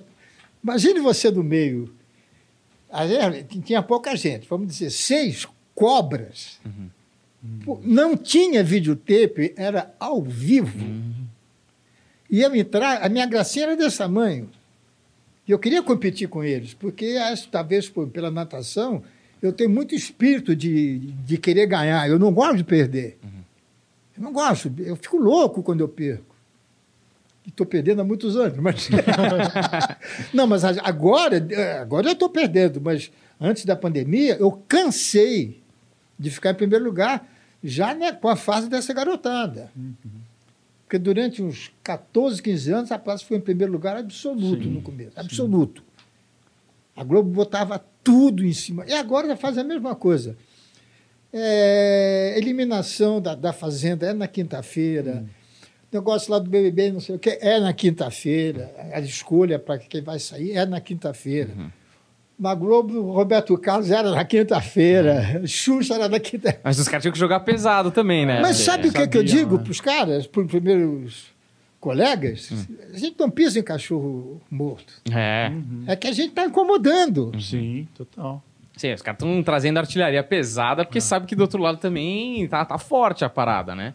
Mas sabe o que eu fiquei pensando? Esse negócio do- da escada. Primeiro que é uma posição que ninguém quer fazer hoje em dia. Eu queria até saber o que, que você pensa se a galera tá... é, enfim, o ego do comediante eu acho que tá cada vez pior hoje em dia. É que os viri... é, tudo é stand-up, né? Mudou o humor, né? É, então, o mas- eletrônico, acabou, acabou o humor. Mas eles só estão acostumados a, a bater, né? A só pensar em É. si em cena. E aí eu queria saber se tem algum outro escada que você considera, assim, que, que ainda faz isso muito bem. E com o domínio de linguagem, se- eu imagino que Não tem, tem um- não, não tem. Não. Um grande escada, vocês não se lembram, foi Durval de Souza, era da Record. Porque o escada tem que ser um cara sério, ele não tem que ser engraçado. Ele tem que saber aquilo que eu sabia. Quando davam duas mil pessoas, três mil pessoas num clube, era para ver o Golias, não ver o Carlos Alberto. Eu aprendi isso com meu pai. Porque ninguém, como meu pai dizia, ninguém vai encher um ginásio ver você escrever a máquina de escrever. Então eu sabia que o importante era o Golias. E que bom para mim que ganhava. Estava aprendendo, estava junto. Então, hoje em dia, eu não vejo escada. Uhum. Eu só vejo protagonista. É que eu imagino que você fazendo isso por tanto tempo e tendo esse domínio de linguagem, de texto, eu acho que quando você, você entende aonde você tem que estar. E eu acho que o prazer deve ser parecido com quem dá a porrada. Porque você sabe exatamente como essa porrada aconteceu. Entende o que eu estou dizendo? É, o, o Golias tinha o punch, mas você escreveu o punch e ele só deu o punch porque você deu o tempo exato para ele dar é. o punch. É mais ou menos isso? É, é, porque nós, inclusive isso, a gente fazia em circo. O circo foi uma grande escola para gente. Que a gente ganhava mal e ia fazer show em circo. Então, isso me fez me desenvolver, inclusive, com a gagueira, né? Uhum. Me ajudou muito.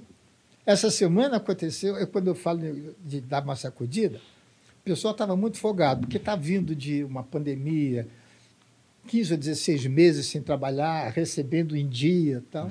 E na volta voltou todo mundo. "Ah!" eu juntei o pessoal e dei um susto nele, porque eu, eu já estava doente. E eu juntei eles e disse: olha, gente, vocês não estão vendo uma coisa. Vocês estão fazendo um único programa de humor na TV aberta. Uhum. O humor da praça acabou com vocês, vai acabar com vocês.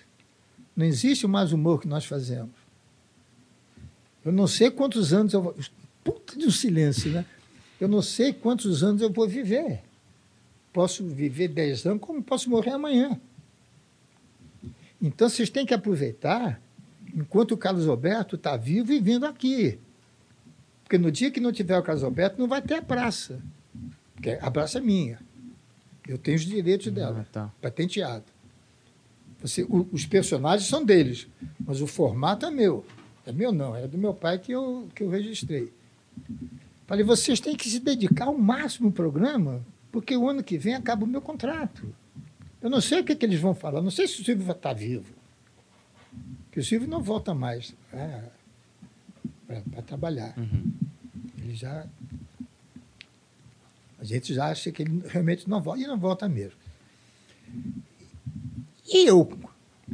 Como é que eu fico perante vocês? Se vocês estão com preguiça, eu chego decorado no programa. Por que, que você, que tem duas páginas, não decora? É absurdo. Porque você não quer. Você não gosta de fazer o programa. Aí os caras se doem. Você não gosta. E outra coisa, você não precisa. Eu preciso desse emprego. Tem que ver como gravamos esses dois últimos programas. Voando. Sabe É por quê? Uma coisa, se você tiver decorado, isso é que eles não entendem. Se você tiver decorado, você pode fugir do texto, você pode brincar. Uhum. E eu falava para eles: vocês chegam aqui para mostrar para mim que estão decorados. Eu não quero vocês decorados. Eu quero que vocês interpretem o que está no papel. E olha, rapaz, deu uma mudada que É. você não faz ideia. Mas é muito Importante. doido, porque você é o camisa 10, porque você dá as assistências pra galera dar as porradas, mas você é o treinador ao mesmo tempo também. Sim. Que puxa ali a orelha. Que é um absurdo, cara. Carlos Alberto, com 85 Ah, anos de idade. sim. Porque eu sei tudo. É. Porque quando vai o programa pro ar, um dia vocês vão assistir, vocês vão me dar esse prazer. Porra, com Nossa, certeza. gravar o programa, incrível. Eu sei a minha fala e do colega, porque eu tenho que saber o que ele vai falar para saber o que eu vou responder. Ou saber o que eu vou perguntar. Então, eu sei o programa, eu tenho o programa na mão. Então, eu não preciso ficar nervoso, suar. Porque eu sei que eu, que eu sei o que, tem- o que eu tenho que fazer. Uhum. E isso ajuda muito. Então, se eles, que são jovens, entenderem que eles têm que interpretar, não decorar, eles vão ficar mais. Eles ficam gelados quando você vai. Aquele banco pesa. Uhum. Ah, com certeza. Aquele banco pesa. Com certeza. Eu já vi gente sentar ali. Tremer. O Fábio Júnior é um que tremeu, começou a ficar com. Porque aquele negócio que você falou no, no começo, ele era pequenininho, ele via meu pai comigo na praça. Entendeu? Então ele foi crescendo. Um dia ele se viu no banco, Ah. não com o Carlos Alberto. Com o banco da praça, que é histórico, né? E é muito difícil fazer o que vocês fazem ali, porque Aquele banco aquilo realmente é pesa. muito Isso difícil. eu sei que pesa. Porque até eu tava, a gente estava conversando, a gente conversa muito sobre essa coisa, né? De hoje em dia existe uma patrulhazinha e tal, mas é lá, eu não sei como é que foi para vocês, porque vocês fazem um negócio que ele tem que ser efetivo, mas em nenhum momento ele tem que, ele pode passar de um certo limite, né? Porque tem ali uma, uma questão de bom senso. E aí eu queria te perguntar, será que os tempos mudaram e o limite caiu? Ou, na verdade, sempre teve é, esse limite e as pessoas agora que acabam passando sem querer, assim, sem perceber? Olha, hoje em dia os programas são feitos em videotape e muita tecnologia. Isso tira muito do humor. Isso prejudica muito. Então, o- tem artista, o Popetone é um exemplo. Ele não tem noção de tempo. Ele acha que se ele ficar 15 minutos, ele está fazendo sucesso. E diga, não está. O, o, o bom da praça é o seguinte: você gosta de um quadro, gosta de outro, gosta de outro. Esse é o sucesso. Que você não. vo- Ninguém gosta do programa inteiro. Então, se você ficar 15 minutos e o cara que não gosta, ele vai ficar 15 minutos no outro canal. Então, eu procuro mostrar a eles o seguinte: frase do Manuel de Nóbrega, você não pode dar sobremesa. Hum. Você tem que sair de- com fome da mesa. Tem que ser preciso. Faz o feijão com arroz bem feito. Ah. Deixa. Porque tem uma hora que o quadro não acaba. E tem gente. Isso é uma coisa difícil. Isso não é todo mundo que tem, não. Uma boa maioria eh, da praça não tem noção disso. É que eu salvo. Eu e o, e o Rafael, que é o meu editor. A gente salva, a gente enxuga. Pô, o Matheus fica 20 minutos. E é da hora que vocês não cortam, né? Você deixa, você dá essa liberdade pra eles ah. também, A gente né? fala tudo. Ah, Você, no dia que vocês forem assistir a gravação, vocês vão falar, que a gente fala besteira, fala palavrão, fala sacanagem. A gente vai fazer. E você faz Ah. umas caras maravilhosas. Você faz aquele puta, vou ter que editar É. depois. Não, trampo porque, porque tem coisas difíceis de você editar. Principalmente quando é amistoso. É, perde É. contexto, Quando é né? amistoso, perde. É. Eu fico louco, porque dá trabalho. Eu tiro, cara, coisinhas, um olhar. Porque às vezes tem dália, sabe, que- vocês sabem o que é dália? É Aquele está escrito, Uhum. aquele Ah, papel. sim. Às vezes tem uma dáliazinha para me lembrar palavras. Essa semana foi foi um herói mitológico. Eu não conseguia falar mitológico, de mitológico, mitológico, e não vinha na cabeça mitológico. Aí escrever lá, mitológico. Então, e nessa hora eu dei sempre, eu sei a hora que eu estou olhando, parece até que eu estou jogando confete em mim, mas é verdade mesmo. É, eu estou muito dentro da história, dentro do, do, do programa. Que eu estou sentado, eu já estou editando o programa quando eu estou gravando. Uhum. Que tem aqueles monitores. Então, às vezes, o cara erra, eu deixo passar o erro, porque eu sei que eu vou tirar amanhã. Uhum. Tá entendendo? E esses que não têm como terminar, cabe a mim depois corrigir. Eu ganho para isso. Aliás, não ganho. Mas é o perfeccionismo do Mas artista gosto. também, né? Eu morro Ah. de ciúmes da praça, cara. Eu morro É. de ciúmes. Mas, por exemplo, me dá uma situação que você fica meio enciumado, por exemplo. Por exemplo, quando eu estava agora na, na pandemia, Uhum. e o, o diretor falou: escuta, a gente, o Silvio não quer que você volte. Hum. Porque o Silvio me trata como se, tivesse, como se eu fosse um bebezinho. Né? É, você não sugere alguém sentar? Eu falei, não. Não, Aí eu fico meio mascaradinho. Falei, não, no meu banco ninguém senta. é isso. Sim. Ai, não senta. Uhum. Porque Vai que dê certo. não vamos dar essa chance, Ah, né? você tá maluco? Mas não vai apagar também, não tem como Você tá apagar. Isso aí é... E, e com os artistas da própria. Porque como é isso, né? Você é o técnico de um grande time, você tem um grande elenco ali. Você tem ciúme da, dos artistas, assim, de. Entende? Tenho, tenho, né? tenho. Já sei que já falaram que eu não deixo ir em outros programas, eu sei disso. Não é que eu não deixe, Uhum, é porque você quebra a cara uhum. para polir um comediante. Total. Certo? Você. Porque eles não começam de cara. Eu canso de gravar e não botar a pessoa no ar. Só vai pro ar quando eu sei que tá bom. Quando ele fica bom, os outros meus colegas querem ir no programa deles. Quando ninguém se preocupa do programa deles de fazer o que eu faço. Vai procurar a gente. Vai ao teatro, vai ver stand-up, vai ver o pessoal que faz podcast. Tem gente engraçada. É só você procurar. Não é verdade? E isso aí também me ajuda muito. Porque eles passam a ter confiança em mim, acreditar quando eu ensino, vamos chamar de, de Sim, ensinar. sim. Sabe, Eu tenho, tenho agora um cara aí, está começando. Eu falei, cara, você fala depressa demais. Devagar. Falar de, é ritmo, não é falar depressa. Ritmo é uma coisa, falar depressa é outra. Então, eu tenho esse cuidado.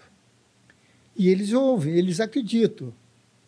Pela minha experiência. Claro, né? não tem nem como. Porque, é, pela minha idade, eu já passei por todas as televisões do eixo Rio-São Paulo. Eu já vi a Tupi falir, já vi começar a TV Globo, já vi a Record pegar fogo. Quer dizer, já saí de uma Globo, ir para uma Bandeirante, ficar um mês e ir para o Silvio Santos. Então, eu tenho experiência. Então, acho que muito do respeito, e eu sou muito respeitado e querido. Você não pode imaginar o tratamento que eu recebo. E não é só que não. Você veja que a Globo não chama ninguém de fora. Eu já fui cinco vezes nesses dois anos. E não é no mesmo programa, em outros programas. Serginho Grosman, eu fui no, naquele de humor que fazia o Tá no ar. o, o Tá no ar. Bial. Eu fui na Tatá, fui no Bial. E a Globo, por quê? Porque eu deixei a porta aberta. Sabe que os nossos amigos que vêm aqui sempre falam muito com o maior respeito, assim, Ah. e o quanto você é generoso e carinhoso com eles. E na situação, acho que da Mel, que foi recentemente o negócio da praia, ficou muito nítido, assim. Eu o quanto... para mim a culpa. Então, é, isso aí é um negócio Eu que é mim, porque é mais muito fácil. nobre. Não é, não é qualquer um que faz um negócio desse, entendeu? É mais fácil você falar, ah, ela que falou, né? Imagine você, uma menina, que para mim é menina, que está começando agora em televisão, levar uma chapada daquela, acaba a carreira dela. A minha não vai abalar, porque eu tenho um negócio que Deus me deu, e o meu trabalho, credibilidade. Entendeu? Então, eu, eu joguei para minha culpa. Porque, na realidade, eu fui o culpado que eu deixei pro ar. Eu podia ter cortado, tirado aquela. Tirado o quadro dela do ar e, ou, ou tirar aquela negócio da praia. Sim, Mas aquilo foi uma maldade que fizeram com ela, É. que não tem tamanho, porque o, muito injusto, né? o, o mesmo texto que ela fez na praça, ela tinha feito, porque o texto é dela, É. num show que ela fez na Praia Grande. Uhum. E riram um bocado. Isso o quê? Isso foi política. Você já tinha visto... Eu não sei se é verdade, não sei. Certo. O que me disseram é que naquela semana teve um aumento de 50% para os vereadores Hum, e eles tiveram a sorte de ter esse problema e jogaram todas as atenções cortina para cima. fumaça, né? Não sei se isso é verdade. A justificativa que me deram foi essa. Entendi. Mas já tinha rolado algo desse tipo antes na praça? Eu acho que não, né? Teve, teve. É, mas é é uma coisa tão absurda como é esse negócio de politicamente correto. Eu detesto esse troço. Uhum. Não ia existir os trapalhões se tivesse politicamente correto. Um dia desse cortei um quadro e eu tenho um anãozinho. Porque não pode falar não. Era uma piada que a Marley ia contar sete, Branca de Neve sete anõezinhos. Aí disse, olha, não pode falar não. Falei, porque eles são o quê? São gigantes? Ah, não, bota de porte para... Não, corta o quadro. Mas isso é, um- é uma pessoa do SBT que fica ali meio. Ele, é, é, ele faz uma filtragem depois que vai... Ah, entendi. Ele, ele é como se fosse uma consultoria do que pode dar problema. Exatamente, é. Entendi. Mas ele Então, tem, você que eles- dá a última palavra. Ou não, mas- ele que tem. Não, não, não. Na Você que pra- tem, né? Na praça, Ah, a bom. palavra é minha. Ah, tá. Se você fa- bancar, você fala, não, vai não, botar o não, anão. mas ele sabe disso. Ah, tá. Eles, eles me tratam tão, com tanto carinho que eles ligam para minha casa. O, o, o Leon, por exemplo, que é o sobrinho do Silvio, ele me chama de Charles Albert. Charles Albert, porra. Charles Albert, olha, faz o que você quiser, mas, porra, não bota aquela camisa com o nome da loja. Essa, foi agora essa semana. Eu falei, Leon, a camisa que eu tava não existe no Brasil. Hum. É uma camisa, essa loja só tem na França. É a mesma coisa que amanhã entrar com a camisa escrito Macy's. Uhum. Macy's só tem em Nova York e Orlando. Então eu não estou fazendo uma propaganda. Mas, mas se quiser. Aí, eu falei, quer que eu grave de novo? Eu gravo. Não, não, não é nada disso, porra. Só para não começar a não encher o saco. Entendeu? Eles têm esse carinho, esse respeito por mim. Eles só querem cobrir qualquer possível ruído que possa causar e virar um problema depois. Eu queria te perguntar, você citou a Macy's aí, eu- tem um episódio que vocês foram conhecer NBC, não é isso? E aí vocês encontraram Bob Hope lá. Ah, não, foi, foi quando acabou a guerra, em 45, meu pai ganhou bolsa de estudos para fazer rádio, na NBC e na CBS. Nós fomos morar nos Estados Unidos, ficamos lá de maio a dezembro. E eu ia todos os dias na NBC Hum. ou na CBS, que não tinha televisão naquela época. Sei. E meu pai falou, ah, aquele lá é o Red Skelton. Não sei quem é Red Skelton, o cara faz o maior sucesso, comediante famosíssimo. E uma vez, um desses famosos não estava com crachá, que na época lá já tinha crachá, né? E meu pai, que era um desconhecido, mas trabalhava lá, assinou a entrada de um cara super famoso. E foi, foi assim, sete, oito meses de uma felicidade. Imagine eu com nove anos de idade, É. Ah, eu já tinha passado de ano, porque tinha que fazer o exame de admissão do primário para o ginásio. E pelas minhas notas, naquela época, eu ainda tirava nota boa, que eu ainda era inocente.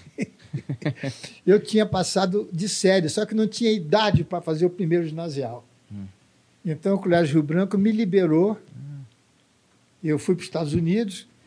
E depois, em fevereiro, quando voltaram as aulas, eu já entrei no primeiro ano. E vi artistas famosos, aqueles espetáculos todos. Então, No Nova auge York. do showbiz, hein? meu Deus do céu. Que é aquilo, né? Frank Sinatra era o Frank Sinatra da- das, das mulheres se rasgarem. Você sente que de alguma forma aquilo que você viu lá ficou e depois veio reverberar nos trabalhos que vocês trouxeram para o Brasil? Não, não. Aquilo Não? ficou muito para minha, para minha história. Foi mais pessoal do que profissional. É, Porque eu era muito né? criança, É. eu tinha 9 anos de idade. Porque eu fiquei imaginando, vocês trouxeram coisas para o Brasil que não tinha. Quando eu fiquei sabendo dessa viagem, na minha cabeça, ah, eles, lá eles aprenderam, trouxeram coisas novas, né? Não. E lá, meu pai até ensinou. Ah, que me. Por quê? Porque o artista brasileiro ele é muito versátil. Então, nos Estados Unidos, por exemplo, eu não poderia mexer no no microfone como eu mexia antes da gente gravar. Hum. Tem que ter um técnico para botar o microfone. E tinha negócio de, de contra-regra. Era um programa de rádio que meu pai fazia, que precisava de um, de um cavalo trotando. Uhum. E não tinha. Meu pai fez. Ah, que demais. Entendeu? Essas coisas. é, tinha um, um negócio de serrote, tinha uma caixinha de fósforo e um pente. Ele fazia. Entendeu? Coisas que o americano jamais faria. Criatividade brasileira. ali, né? Criatividade brasileira. Ele não aprendeu nada no rádio, nada. Uhum. Lá é tecnologia. Na verdade, vocês foram lá dar um pouquinho de conhecimento para eles. Vocês Uma nada, eu era molequinho, eu só queria. Você só viu, queria né? ver. Eu vi o Pinóquio mais de dez vezes. Ah, é. Que demais. que o cinema ficava ao lado do, do meu hotel. Que nós moramos no hotel de maio até dezembro. E eu ia. Toda hora ia ver Pinóquio. No começo, eu- eu via no colo do meu pai, Uhum. que ele ficava traduzindo para mim. Aí Depois do quarto ou quinto, eu já sabia tudo que Pinóquio ia falar, a hora que tinha que chorar, que tinha que rir. Mas foi uma fase que eu nunca me esqueci.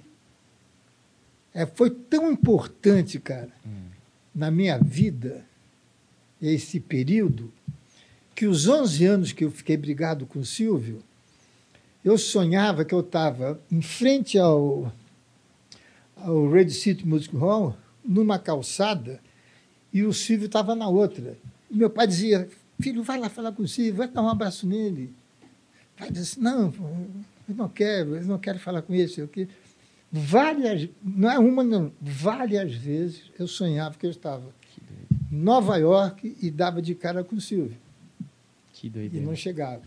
Que é, parece que até é o seu pai te avisando alguma coisa, É. né? Que tá ali teu futuro, né? Que doido esse sonho. Não, é, é, eu tenho assim uma, uma ligação com meu pai muito forte, até Uhum. hoje. A Vandinha sabe disso. Pois é. Vamos falar Acho disso um válido pouco. falar Acho que vale isso. a pena falar sobre isso. Porque eu imagino, é, me corrija se eu estiver errado, que você conheceu a Vandinha no programa Paranormais do SBT. Foi, fiquei impressionado. E, e esse quadro é muito impressionante, porque ela vai ali no seu escritório, tiram-se todas as. Tudo, até a Tudo. cortina, puseram um pano em cima da cortina, tiraram tudo, tudo, ficou a mesa. Uhum. A mesa e uma cadeira. E ela descreveu seu pai, descreveu sua Fo- mãe. Foram três que foram. É, verdade. Então, por que, que ela me impressionou? Os, os outros dois também falaram muita coisa, mas falar de Manuel de Nobre de Casalberto, eu sou, nós somos pessoas é, conhecidas, Uhum. Né, populares, que saem em jornal, saem em revista, sei o quê. Agora, a Vandinha começou a falar, uma hora ela disse um negócio que só eu sabia. Meu pai, minha mãe e eu. Mas ninguém, nem o Fernando, que foi meu tio, que era como se fosse meu pai, Fernando era cinco anos mais velho que eu. Nós fomos criados. Minha mãe ensinou meu, meu tio a ler e escrever. A gente morava juntos. Nem o Fernando sabia disso. E a Vandia.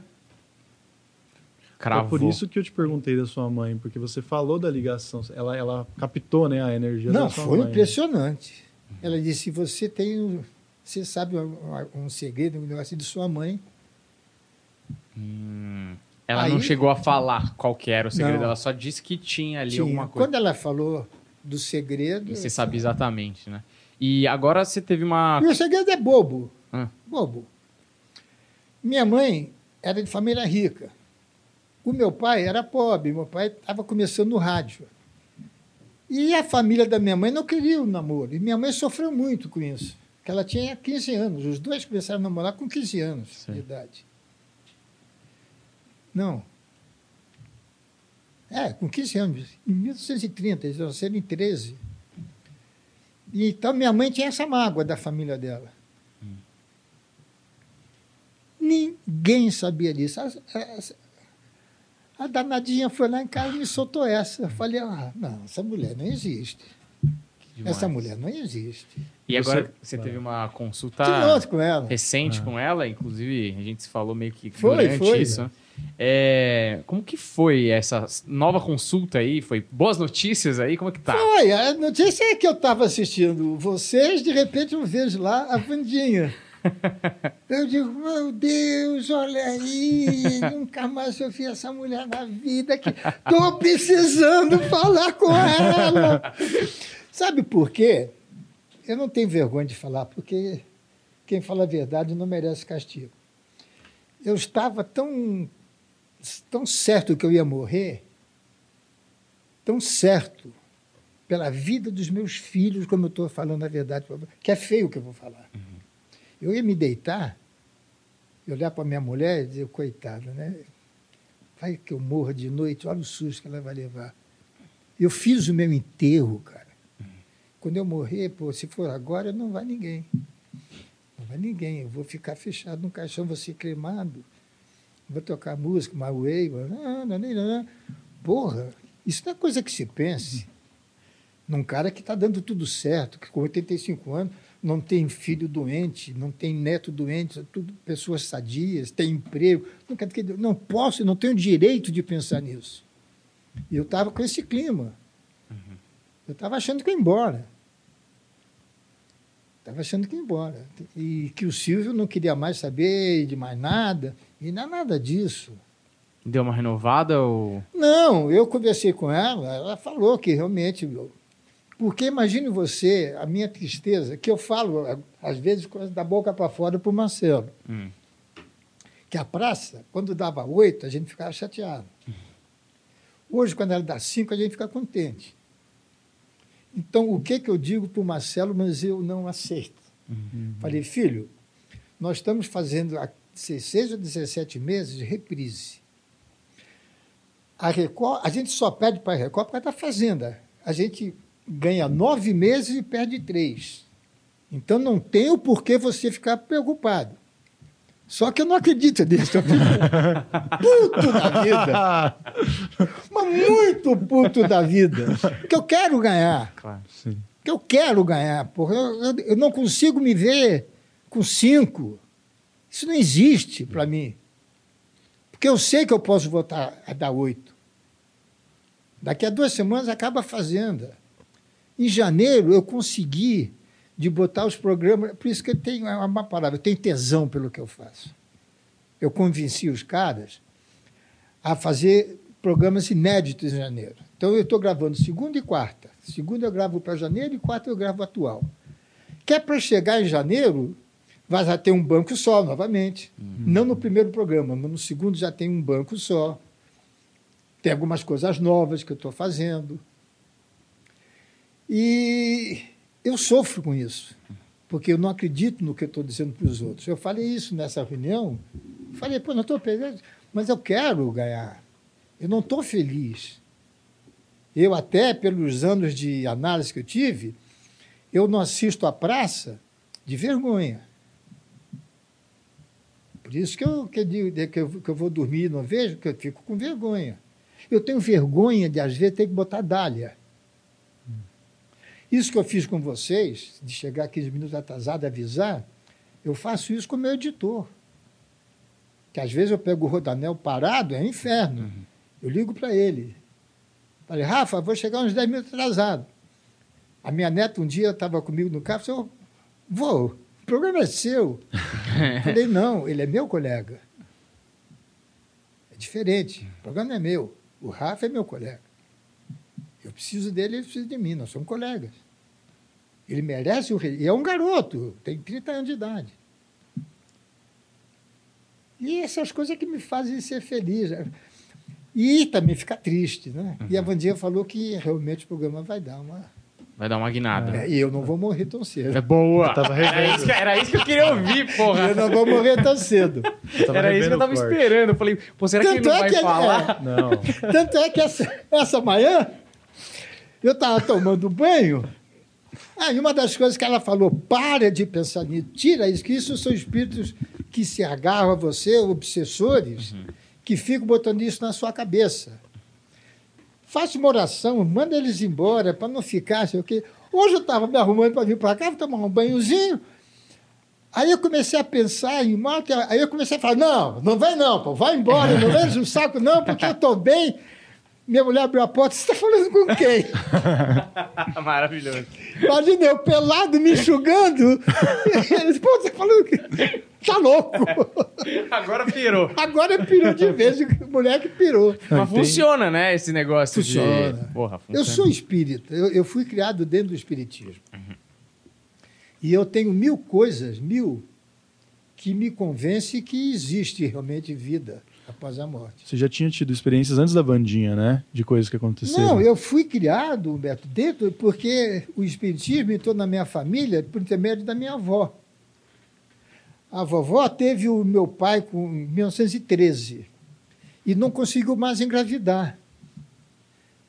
Em 1929, ela começou a sentir uns problemas no estômago aqui e foi ao médico.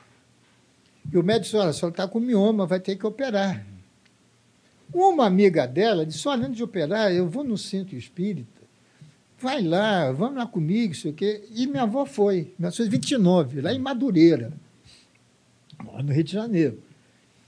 O centro era lá em Madureira. E uh, veio uma entidade que era um médico chamado doutor Maia Barreto, que falou para minha avó: o fruto que estás no peito, eu gosto que minha avó que falava, um dia será médico como eu fui na terra. E minha avó estava grávida, o Fernando nasceu, se tornou um dos maiores pediatras do Brasil. Ele que trouxe esse teste do pezinho, Sei. é dele. Que doideira. É dele. O cara é um gênio. Morreu já há dois anos. E aí, então, minha avó começou a frequentar o centro. E aí, nós, eles não pararam mais, eu nasci dentro disso. Eu tenho passadas assim, coisa com meu pai, então, impressionante. Ah, Impressionante. Minha mãe estava, não sei se é hora para contar, porque Claro. tá Pode, rindo fica à agora, vontade. Não, não tem problema nenhum. Mas a minha- o meu pai morreu sem sentir dor. Que ele morreu de pâncreas, câncer no pâncreas. E não dói. Pessoa de fim até morrer. Minha mãe não, minha mãe estava com um câncer generalizado.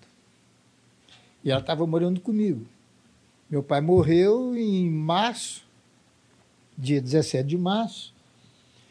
E no final do ano, em dezembro, eu estou dormindo, mas dormindo.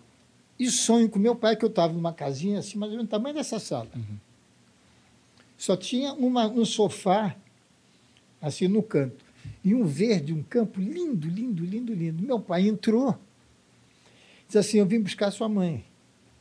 Você não vai chorar, você não vai ficar desesperado, porque nós somos almas gêmeas. Ela vai ficar comigo. Aí eu ajudei meu pai, ele disse, olha, não mexe, porque ela tinha câncer nos ossos, podia quebrar. Falei, deixa que eu pego. E ele saiu, levando minha mãe embora. Em seguida, bate na porta do meu quarto, enfermeiro, dona Dalila está morrendo. Ela estava já com aquele barulhinho de morte, não sei se já viu alguém morrer. Não. Ali, uma coisa assim. Ela queria mexer, não mexe, deixa ela morrer. Isso é uma coisa forte Nossa, muito. forte.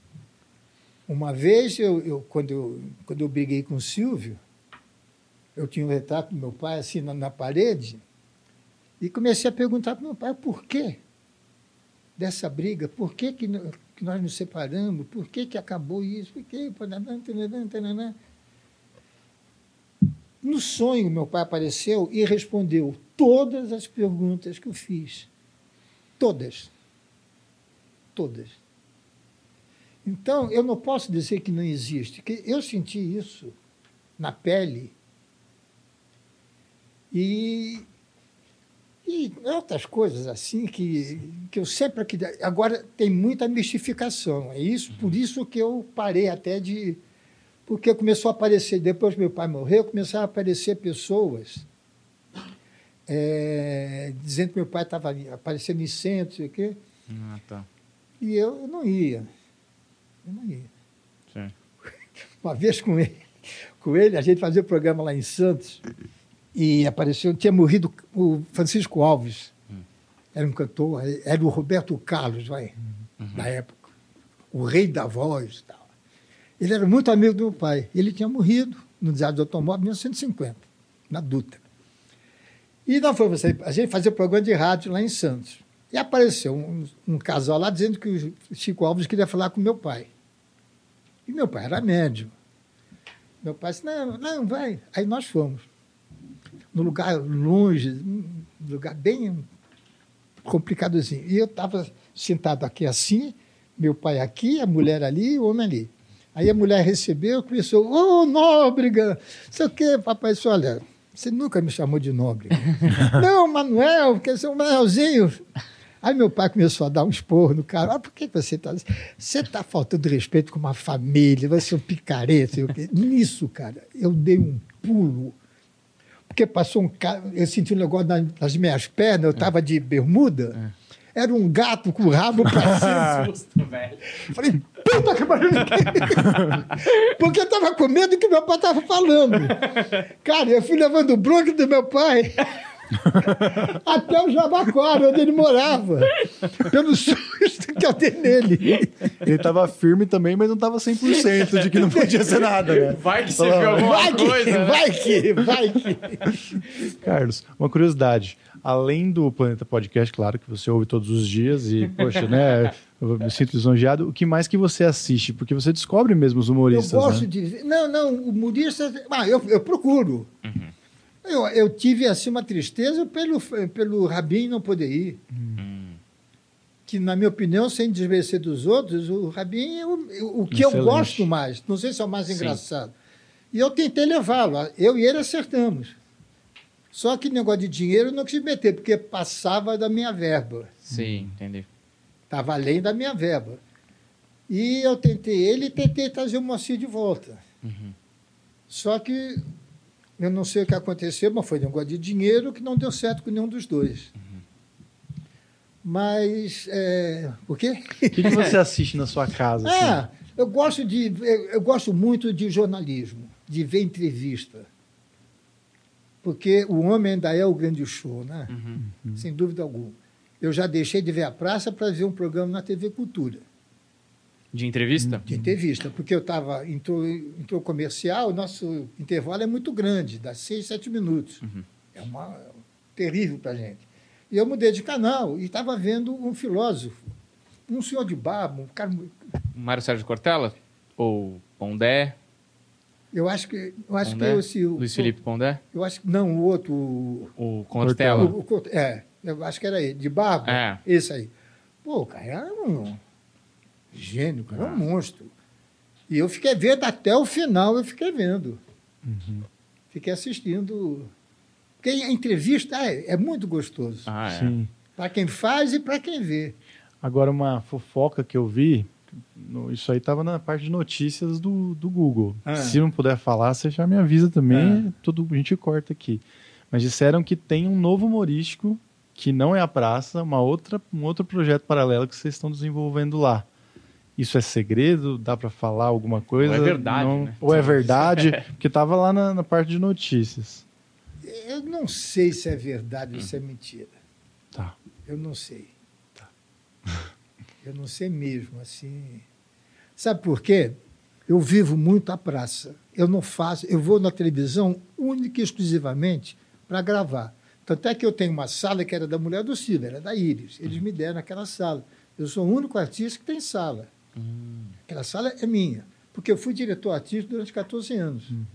E eles, eu perdi o título, mas continuei com, com status, vamos dizer assim. Então, nem na minha sala eu vou. Que eu entro lá, faço a praça, faço a reunião com, com, a, com a produção e vou embora.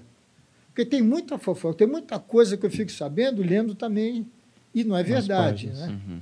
Não, então se você não sabe, é mentira, É. porque lá eles diziam, Carlos Alberto está desenvolvendo junto com seu filho. Então, né? Ah, não, isso é outra coisa. É outra Hum. coisa. É uma possibilidade do Marcelo começar a entrar no meu lugar aos poucos. Não, lá dizia que era um outro programa, era uma outra coisa. Não era, não tinha a ver com a praça, era uma coisa de vocês. Não. Mas, ué, então peraí, que agora você deu uma outra coisa que precisamos falar. O Marcelo vai entrar aos poucos no seu lugar? Eu quero, eu tenho medo, mas eu quero. Uhum. Porque desde que eu fui para o SBT, que o, que o Marcelo faz show no meu lugar, Proibidão, né? Proibidão. Uhum. Por que, que, eu, que, eu, que eu não ia? Porque eu queria dar a chance dele ter contato com o público, não ter mais o medo de enfrentar o público. Que uma das coisas que meu pai também me ensinou, você não pode ter medo de uma pessoa que vai te assistir, principalmente na época de circo. Porque se o coitado trabalha o dia inteiro, pega duas, três condições, conduções para ir, mais três para voltar, pega um dinheirinho, vai no circo, é porque ele gosta de vocês. Então você não pode ter medo de quem gosta de vocês. Então isso marca muito. Por isso que eu fico calmo quando eu vou fazer alguma palestra, quando alguma coisa, porque o cara vai lá porque quer me ver. É. Então não posso ter medo. E, e se vai falar de televisão, que geralmente eles pedem para falar sobre rádio e televisão, eu sei muito mais do que eles, porque eles não são artistas. Então eu não fico nervoso. E eu queria isso para o Marcelo. Mas essa notícia aí É, eu não acho tem que muito fundamento. né? o pessoal sabe mais da, da vida de vocês do que vocês muito. mesmos, né? Impressionante. Verdade. Meu filho mais velho, o Beto, estava na fazenda dele. Ele veio desembestado de lá, a divisa do Rio com São Paulo, na Serra das Araras, porque, pô, meu pai morreu. Saiu, saiu na, na internet. Uhum. Eles inventam muito. Pelo menos ele deve ter ficado feliz pra caramba quando te viu, É, né? Ou assustado, né? Mas ficou muito mais calmo comigo. É. Ah, é? Melhorou a relação. Melhorou a relação. que maravilhoso. Sabe uma coisa que eu queria perguntar, assim, rapidamente, assim? Tem alguma, alguns ícones da praça que você conviveu, né? É, e tem até uma história que eu nem sei se é verdade, mas a velha surda, que é Rony Hills. Isso. Tem uma história dele que eu acho muito é, ela é muito interessante sobre vários aspectos do que é o comediante. Eu ouvi dizer que uma das maiores frustrações dele É não ser conhecido. não ser reconhecido na rua, Na rua. e ser um estouro, né? É. E, as- e isso pra mim E é ele muito. era professor de, na faculdade de veterinária. Ah, é? É, ele cuidava de cavalo, de bicho grande. Então essa história é real. É real. Porque Ele não gostava. ele, ele queria ser. Ele queria, é. Porque isso eu- é, fala muito com o- essa parada do, por exemplo, você que é um grande levantador de bola pra galera cortar, é, tem que colocar o ego, às vezes, de lado, né? E, e deixar o outro brilhar. Como você deixava o Golias brilhar, como você deixa tantos outros brilharem. E a gente quer ser reconhecido, né? A gente quer também que, eu acho, lógico, com o tempo de carreira que você tem, você alcançou isso, né? Todo mundo que chega a essa longevidade com tanta coisa, né? É, é, o ego do artista também tem que ser afagado. Às vezes acho que é afagado até demais. Mas ele. Você teve alguma conversa com ele sobre isso? Ou Ele te confessou alguma coisa sobre em relação a isso? Não, o que, o que acontece é que o, o artista ele se cansa do personagem. Agora eu, eu ia ter um probleminha. Você viu o, o borracheiro? Uhum. O Cris Pereira, né? E o Cris, ele é ótimo. Aí puseram na cabeça dele que ele tem um personagem que é mais engraçado ainda. Né? Que é um, é um gaúcho que ele faz. Aí ele veio falar comigo, ah, eu gostaria de saber que pode cansar, fazer o mesmo personagem. Eu falei, já pensou se o Charles Chaplin pensasse como você? o que seria do Carlitos? É, genial. teve coisa mais genial do que o Carlitos até hoje. Aquele humor se faz até hoje. E o Charles Chaplin só fez o Carlitos. Então, o artista, às vezes, ele tem ciúmes dele. A pessoa tem ciúmes do seu personagem. Ah, entendi. O, o Pessini, lembra do Pessini? Hum. Ele, ele fazia o fofão. Ah, tá, sei. Ele trabalhava sempre de aquelas máscaras que ele tinha. Ele fazia a praça, fazia, fazia aquele, aquele, pô, sei lá, entende? Fazia aquele hippie, né? Sei. O que, que ele fazia? A gente tinha público. Ele ficava sem a máscara e ficava andando ali pelo estúdio para o público vê-lo. Aí ele botava a máscara só, e entrava. Pela vaidade das pessoas saberem que aquele cara que era o, o fofão, era o, o hippie. Cara, que doido, nunca tinha pensado nisso. Eu acho também que o cara queria comer gente, sabe? Eu acho que ele queria que soubessem que era ele, porque o personagem é épico, né? Ele E era aí- muito tímido. Ele era terrivelmente tímido. E a maioria é impressionante. Pouquíssimos artistas, comediantes que são engraçados pessoalmente. Sim. É verdade. Bem É. difícil. Eu queria te fazer uma última pergunta. Que você comentou que o retorno da praça, a intenção era fazer você e o Renato sentado no banco. Não. Isso, tá vendo? É outra notícia. É outra? Nada disso. Eu liguei para o Renato, quando ele saiu da Globo. Falei, Renato, eu quero te fazer uma homenagem. Eu quero que você sente no banco da praça e todos os artistas vão trabalhar para você nesse dia. Mas era uma vez. Era uma maneira que eu quis de dizer, olha, muito obrigado, Aham. Renato, você foi maravilhoso, Renato. Né? Porque é duro o artista, é- não é fácil. Não, mas era isso mesmo. Era o que eu sabia era vocês num um evento Ah, especial. ah, uma vez só. É, vocês dois não juntos. tem- não tem mais condição de viajar. Não vai ter, não vai ter jeito. Porque seria épico, seria Porque demais. ele não está como eu, ele está ele tá bem caidinho. Tá É, não, você tá benzaço. É. Você tá benzaço, cara. Antes Que- de vir para cá, eu estava em casa fazendo minha ginástica, pegando meu tá- pezinho. você tá fisicamente bem e, e de cabeça tá muito bem, pô. Muito bem. Pô, meu avô, meu avô morreu com 86 anos, mas, mas não você tá no chinelo, botava o velho, o meu avô não chinelo, porra. E Pô, veio, e veio sozinho, né? Veio Esse negócio Que a sozinho. gente já veio, a gente, ah, não, mas veio alguém te trazer, você falou, não, eu não tenho motorista, eu vou vir sozinho. É, Achei totalmente independente. Quase porra. arrebentei um carro na esquina. Ó, antes de eu, de eu Você é engraçado, tem um negócio de transmissão de pensamento mesmo, né? Antes de vir pra cá te entrevistar, eu comprei um vinil, já falei pros meninos, né? Comprei um vinil do Frank Sinatra. E tem a porra da música do, que chama My Way, My Way. que é um espetáculo, né? Eu me vejo muito ali. Eu acho que aqui. Você sabe que é uma música que muita gente coloca pra tocar no velório, sei lá, o que você falou isso Mas aqui. toma, no meu vai ter, facilmente. É a, é número um, é número um. É. E, eu, e a gente fala sempre dessa música porque a gente acha que as pessoas têm a ilusão, ou gostam de ter a ilusão, que elas fizeram, que é o que a música fala, o que elas quiseram com a vida delas.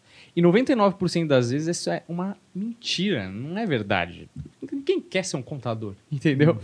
É, tô brincando. Óbvio É. que tem gente que tem, que quer. Mas a verdade é que pouquíssima gente, a gente olha a história como um todo e a gente tem a sensação que a vontade foi concretizada. Lógico que a vida tem seus percalços, altos e baixos, Eu fiz. é, mas você eu, fez. eu fiz o meu Você caminho. fez do jeito que você, Você pode quis, falar. né? Porque eu sempre digo de mim, eu nunca fui um cacique, mas sou um grande guerreiro.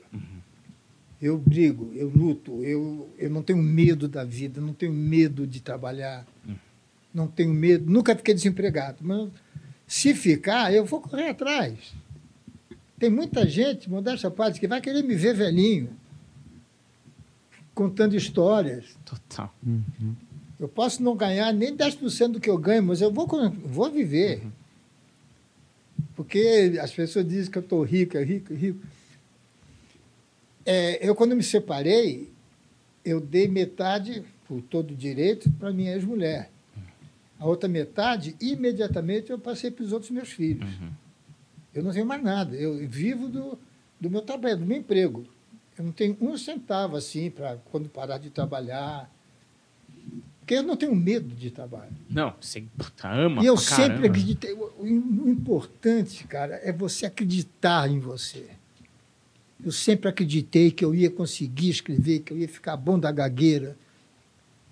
Eu jamais achei que eu ia fazer mais do que meu pai, coitado, que ele só fez 14 anos de praça. que Ele morreu. Eu tenho de carreira o que meu pai não teve de vida.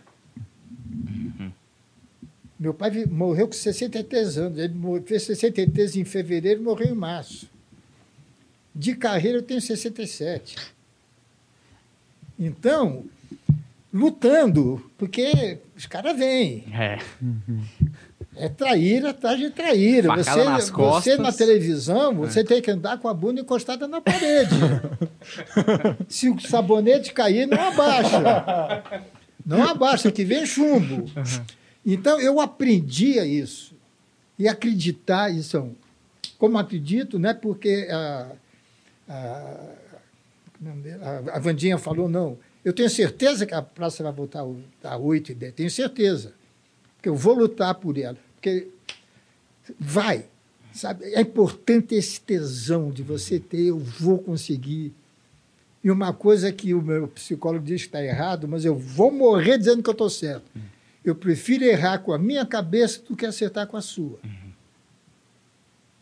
Por quê? Porque se eu errar com a minha cabeça, eu vou aprender. Se eu acertar com a sua, eu vou continuar dependendo de você. Total. Então, quando às vezes eu quero fazer um negócio, mexer na praça, quando o Silvio quis mudar, aquele que ficava mudando de horário, eu ficava louco. Eu ficava louco. Eu perdi o, o meu o meu lugar de diretor artístico, eu fui 14 anos, por um motivo, que eu não tenho medo do Silvio. Ele é meu amigo, ele é meu colega, ele acredita no meu trabalho. Então eu dizia coisas que os outros não diziam. Eu defendia o meu colega, os meus, uma vez um, um diretor falou assim, ah, eu não entendo a Hebe ganhar o que ganha e eu ganhei o que eu ganhei. Eu falei, é, se você sair, tem 20 no teu lugar. Hebe só tem uma. Entendeu? Eu dizia essas coisas porque não tenho medo.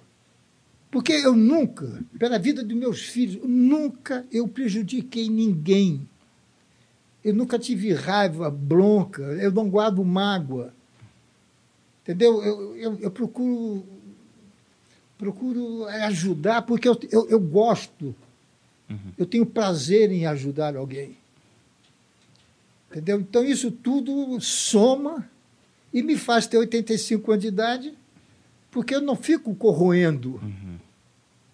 Porque eu levo vida de garoto, pô. Até, até a pandemia, eu era vagabundo de clube, pô. Eu ficava na academia, lá, chegava às 9 horas, saía às 2 horas da tarde. Eu trabalho dois dias por semana. Era- Naquela era terça e quarta, agora é quarta e quinta. Então eu estou sempre com jovens. Sim. Os meus amigos são os, amigos, são os pais dos meus filhos. Amigos são, é pai de amigos dos meus filhos. Eu não tenho um amigo com mais de 50 anos. Isso te mantém jovem também. Pô, né? claro! Eu gosto de mulher bonita, eu gosto de ver coisa bonita. Uhum. Ah, você casou? Casei. É uma nova. É bonita. Pô, feio sou eu. Pô, porque é feia. Pô.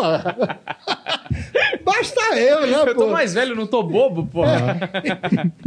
Pô, e, e é, e é isso, porque aí eu tava estudando você tal, tava ouvindo My Way, e tem uma parte da música que ele fala que eu sempre penso nessa parte da música, sempre falo pra eles, que ele fala, e agora eu encaro a minha última cortina, né? Como se eu tivesse pra entrar no Now palco. the end is near. Exato. So I face. E teve uma coisa que quando eu fui largar o direito pra virar comediante, que rolava muito na minha cabeça, que me servia de gasolina pra poder correr atrás de ser comediante, que era uma coisa assim, quando eu tiver lá meus 80 e poucos anos, eu quero olhar pra trás e poder falar que eu, eu quis ser comediante e eu tentei o máximo que eu pude pra que essa carreira pudesse acontecer.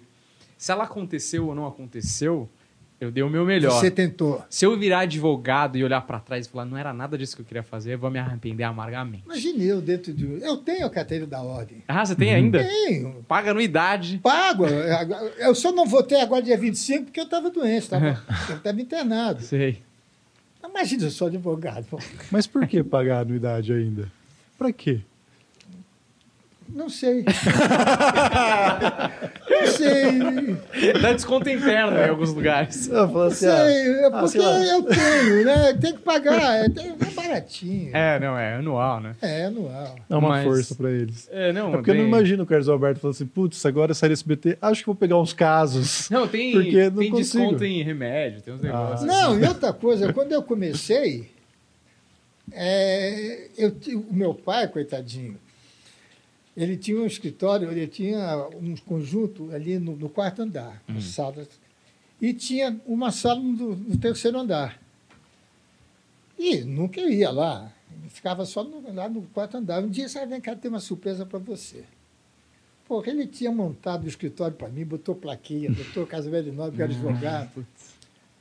Falei, pô, eu gostava tanto do meu pai, vou dar uma decepção para ele, né? Aí eu comecei a advogar. Eu fazia eh, de trabalho. E eu chegava no fórum, pô, o cara que eu ia contra, vamos chamar assim, eu era, né? Pô, não perco o seu programa, olha, seu pai, quando seu pai foi candidato a deputado, eu vou ter. Que ele me matava.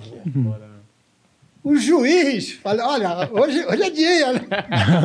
Pô, não, não tem, não tem. Não dá, tem. velho. Eu sou artista, cara. Sou artista. Eu acho que seu pai, ele tá bem orgulhoso, e se ele for competitivo que nem você, ele deve estar pensando, acho que passou. Não, Acho que esse filho da mãe me passou, é, porque eu acho que você passou seu pai. sabe por quê? Eu acho que passou E eu- bastante. E eu, acho isso que é o seguinte: o Carlos Alberto, a gente viu várias entrevistas suas e, e todo mundo perguntou pra você: ah, o seu pai, o seu pai, o que, que você acha que, que ele estaria pensando da sua carreira hoje, não sei o quê. E você diz ali que gostaria de ter honrado o nome do seu pai ali, né, com a carreira que você fez. Mas isso pra mim é de uma humildade É. tamanha, porque eu acho que as coisas que foram tão além, as pessoas não dão um valor porque assim, um cara que fez Família Trapo, Trapalhões, Praça é Nossa, pro tempo que você fez, é um negócio assim que é a gente vê você na praça e tal, é como você falou, você já tava na praça, eu não tinha nascido ainda. Então, eu mesmo não tinha a, a dimensão do conjunto da obra ser tão gigantesco. E como você. É... Uma coisa que a gente quer como comediante é ter 80 anos e olhar e falar: eu fiz parte, eu, eu contribuí, contribuí para um exatamente. pedaço da história da comédia. E o seu nome tá em todos os lugares que a gente olha desse, desse Quando- pano. Quando eu fui homenageado, há uns dois anos atrás, pela, na Câmara dos Deputados daqui, eu e o Eder Joffre. Fomos juntos, nós dois, na mesma noite. Quando eles começaram a ler o meu currículo, né, os prêmios, eles começaram a rir. começaram a dar risada. Mas não é é porque eu sou muito velho. né? eu comecei, a televisão começou em 50, eu comecei em 54, cara. Cara, impressionante. Então, é, é minha vida. É, é-. Eu, eu só queria eu eu não um- me vejo de paletó gravata. Eu tenho três ternos. só que não me serve casamento. mais porque eu engordei. Essa barriguinha aqui não tinha, não, era tanquinho. Eu, aos 55, era tanquinho. Sim. Entendeu? Porque eu não sou de terno, eu quero andar assim. É pô. isso, porra. Tá em você já, né? Então é o seguinte, eu queria, antes de encerrar esse episódio que foi maravilhoso. Adorei, adoro, sábado. Hoje é sábado, gente. Hoje é sábado. Foi um sábado maravilhoso. Estamos aqui há duas horas e 15 conversando. Exato. Olha, eu queria te agradecer é, gigantescamente, não tenho como agradecer. Nada, nada. Porque realmente é, eu nunca imaginei, quando começou esse podcast, que você ia sentar desse lado aí e eu ia poder trocar 2 horas e 15, não de papo, não de entrevista, é de aula, que é engraçado que várias vezes momentos da- do bate-papo aqui, eu percebi que eu e o Humberto a gente tava aqui, ó. Exatamente. Não me Eu ia conta até pedir desculpa. que é. ia falar assim, ó, Eu desculpa, quero. que hoje a gente não conseguiu desenvolver as perguntas, porque a gente só queria ouvir você falar. A gente só queria. É Isso eu ia fazer no teatro. Uhum. Era isso. É, mas é, isso é maravilhoso. Acho que mais Só pessoas que- tinham que ter acesso Não, a mas isso. aí né? eu vou estar com 86 anos já. Não, Não, mas você tá no pique, pô. Você tá no pique. alcance. Não, lógico, tem que dosar, né? Porque. Você acredita que eu saio do programa, como eu estou agora? É. Marcelo sai morto, né? Marcelo vai pra casa dele. Eu canso de acabar o programa, pego minha mulher e vou jantar fora. Putz, que, vou bom. na casa de um amigo.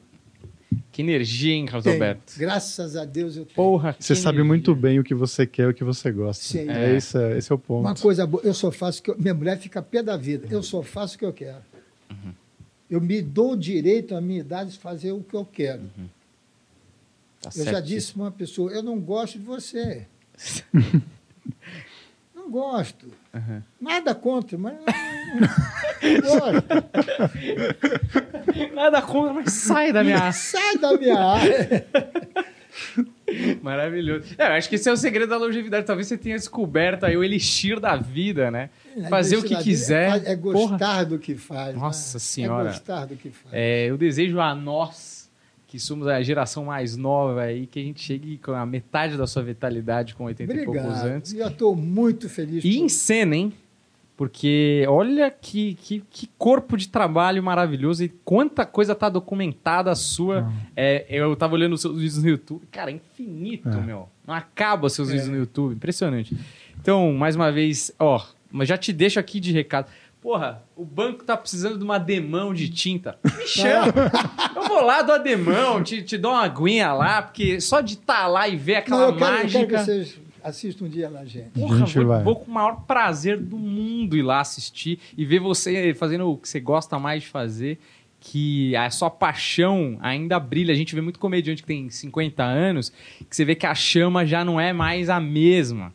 Que às vezes fica amargo, porque a vida acontece, às vezes perde a, a gana de fazer acontecer. E você aqui falar pra mim que, porra, você vai lutar pela praça até o final, é um negócio que eu falo, meu Deus, então quer dizer que quando eu tiver 85 eu vou estar lutando ainda. É, é isso, é, É a luta do- da comédia. A gente Eu vou- trabalha pra eu isso, quero né? ano que vem reformar por mais dois anos. É isso, Eu vou porra. estar com 89 anos.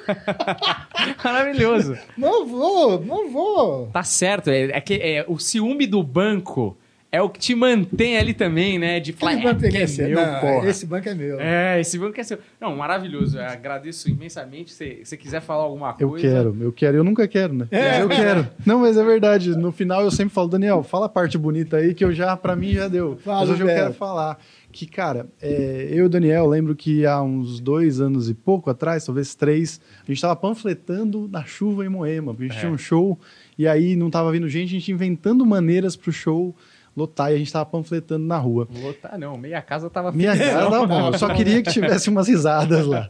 E aí, quando eu vejo você contando essa história, eu sei que é um problema de ego que eu tenho aqui, mas você contando que você e o Silvio estavam nessa chuva voltando de, de Santos e É. tudo mais, e eu falo, cara, é, é lá, é lá, é lá que eu quero ir, assim. É, é, eu vejo você falando da praça, é lá. É- Uma vez um amigo meu perguntou para mim, fazendo comédia, fazia 10 anos comédia, ele perguntou para mim, assim, meio debochando, né? Mas você vai fazer isso para sempre? E eu falei, vou. E aí, naquele momento, eu fiquei tipo, caralho, será que eu vou? E aí, quando eu vejo você, eu falo, vou, porque olha, esse cara provou que é possível. E é, é, é, é na sua posição que eu quero estar um dia. Vai estar, sim. Olha, porque é, eu já vi tanta coisa. O Manuel de Nóbrega já teve, já colocou mais vezes um diretor para dirigir a Tupi. Esse diretor não deu emprego para meu pai. Meu pai morreu desempregado. Então eu não posso ficar achando que o sucesso, o sucesso é momentâneo. Entendeu? Então eu não me deixo me deslumbrar, porque é aquilo que eu falei dos diretores, eu vi meu pai, meu pai, ser rejeitado. Vi meu pai ser trabalhar. Não fosse o Silvio Santos, ele estava desempregado. Meu pai terminou fazendo calor naquele programa lá de jurado. Sim. Ele não merecia esse final. Uhum. Mas foi Entendeu? Por isso que eu não sou deslumbrado. Porque amanhã pode ser o Carlos Alberto. Por que não? Chico Anísio foi, porra, cortaram, tiraram o Renato Aragão, tiraram tantas O Golias foi mandado embora da Globo quando acabou o contrato dele. Por que, que não vão fazer comigo? Então eu não posso ficar deslumbrado, esperando gentileza de patrão, porque o patrão está lá para ganhar dinheiro, é igual uma loja. É. E isso também ajuda, né? Isso ajuda você não se deslumbrar, porque a vida é um momento. Você não tem que deslumbrar. Ah, você é nada. Você morre, dois dias você está fedendo. Isso aqui é podridão. O que fica é o trabalho que você faz, as ideias que você deixou, as ideias deixadas. Isso é que é importante. Por isso que, que eu sou feliz. Porra. Bom, eu vou encerrar esse episódio aqui maravilhoso, que eu nem chamo de episódio, chamo de aula, nosso... eu chamo de uma grande, uma masterclass aqui, né? Hoje, é, episódio de número 200, que perto da história do, do Carlos Alberto é um ridículo, mas a gente tem que comemorar o episódio 200. Mas não podia ter sido melhor, hein, Não cara? poderia ter sido melhor, com uma pessoa melhor. melhor. É, é, é, muito louco, eu, eu, eu, acho isso aqui uma maluquice que está acontecendo hoje para mim. Eu fingi muito bem até aqui, mas isso aqui é uma doideira que eu vou ficar olhando a foto com o Carlos Alberto depois e falar, ah, aconteceu isso aqui. Tirar uma foto da botar ali? Vamos, cara, vou ter que ampliar essa é, foto. Essa né? vai ser o tamanho do, do dobro daquela. Tem um monte de cara assim, a sua grande. Assim. É, com essa aula de legado aqui que o Carlos Alberto deixou, é, a gente encerra esse 200, episódio número 200 aqui. E eu e Humberto vamos estar aqui, nessa cadeira encantadora, velha cadeira encantadora. Por quê? Porque o planeta é nosso. tá bom? Então, muito obrigado, valeu, até a próxima. Tchau!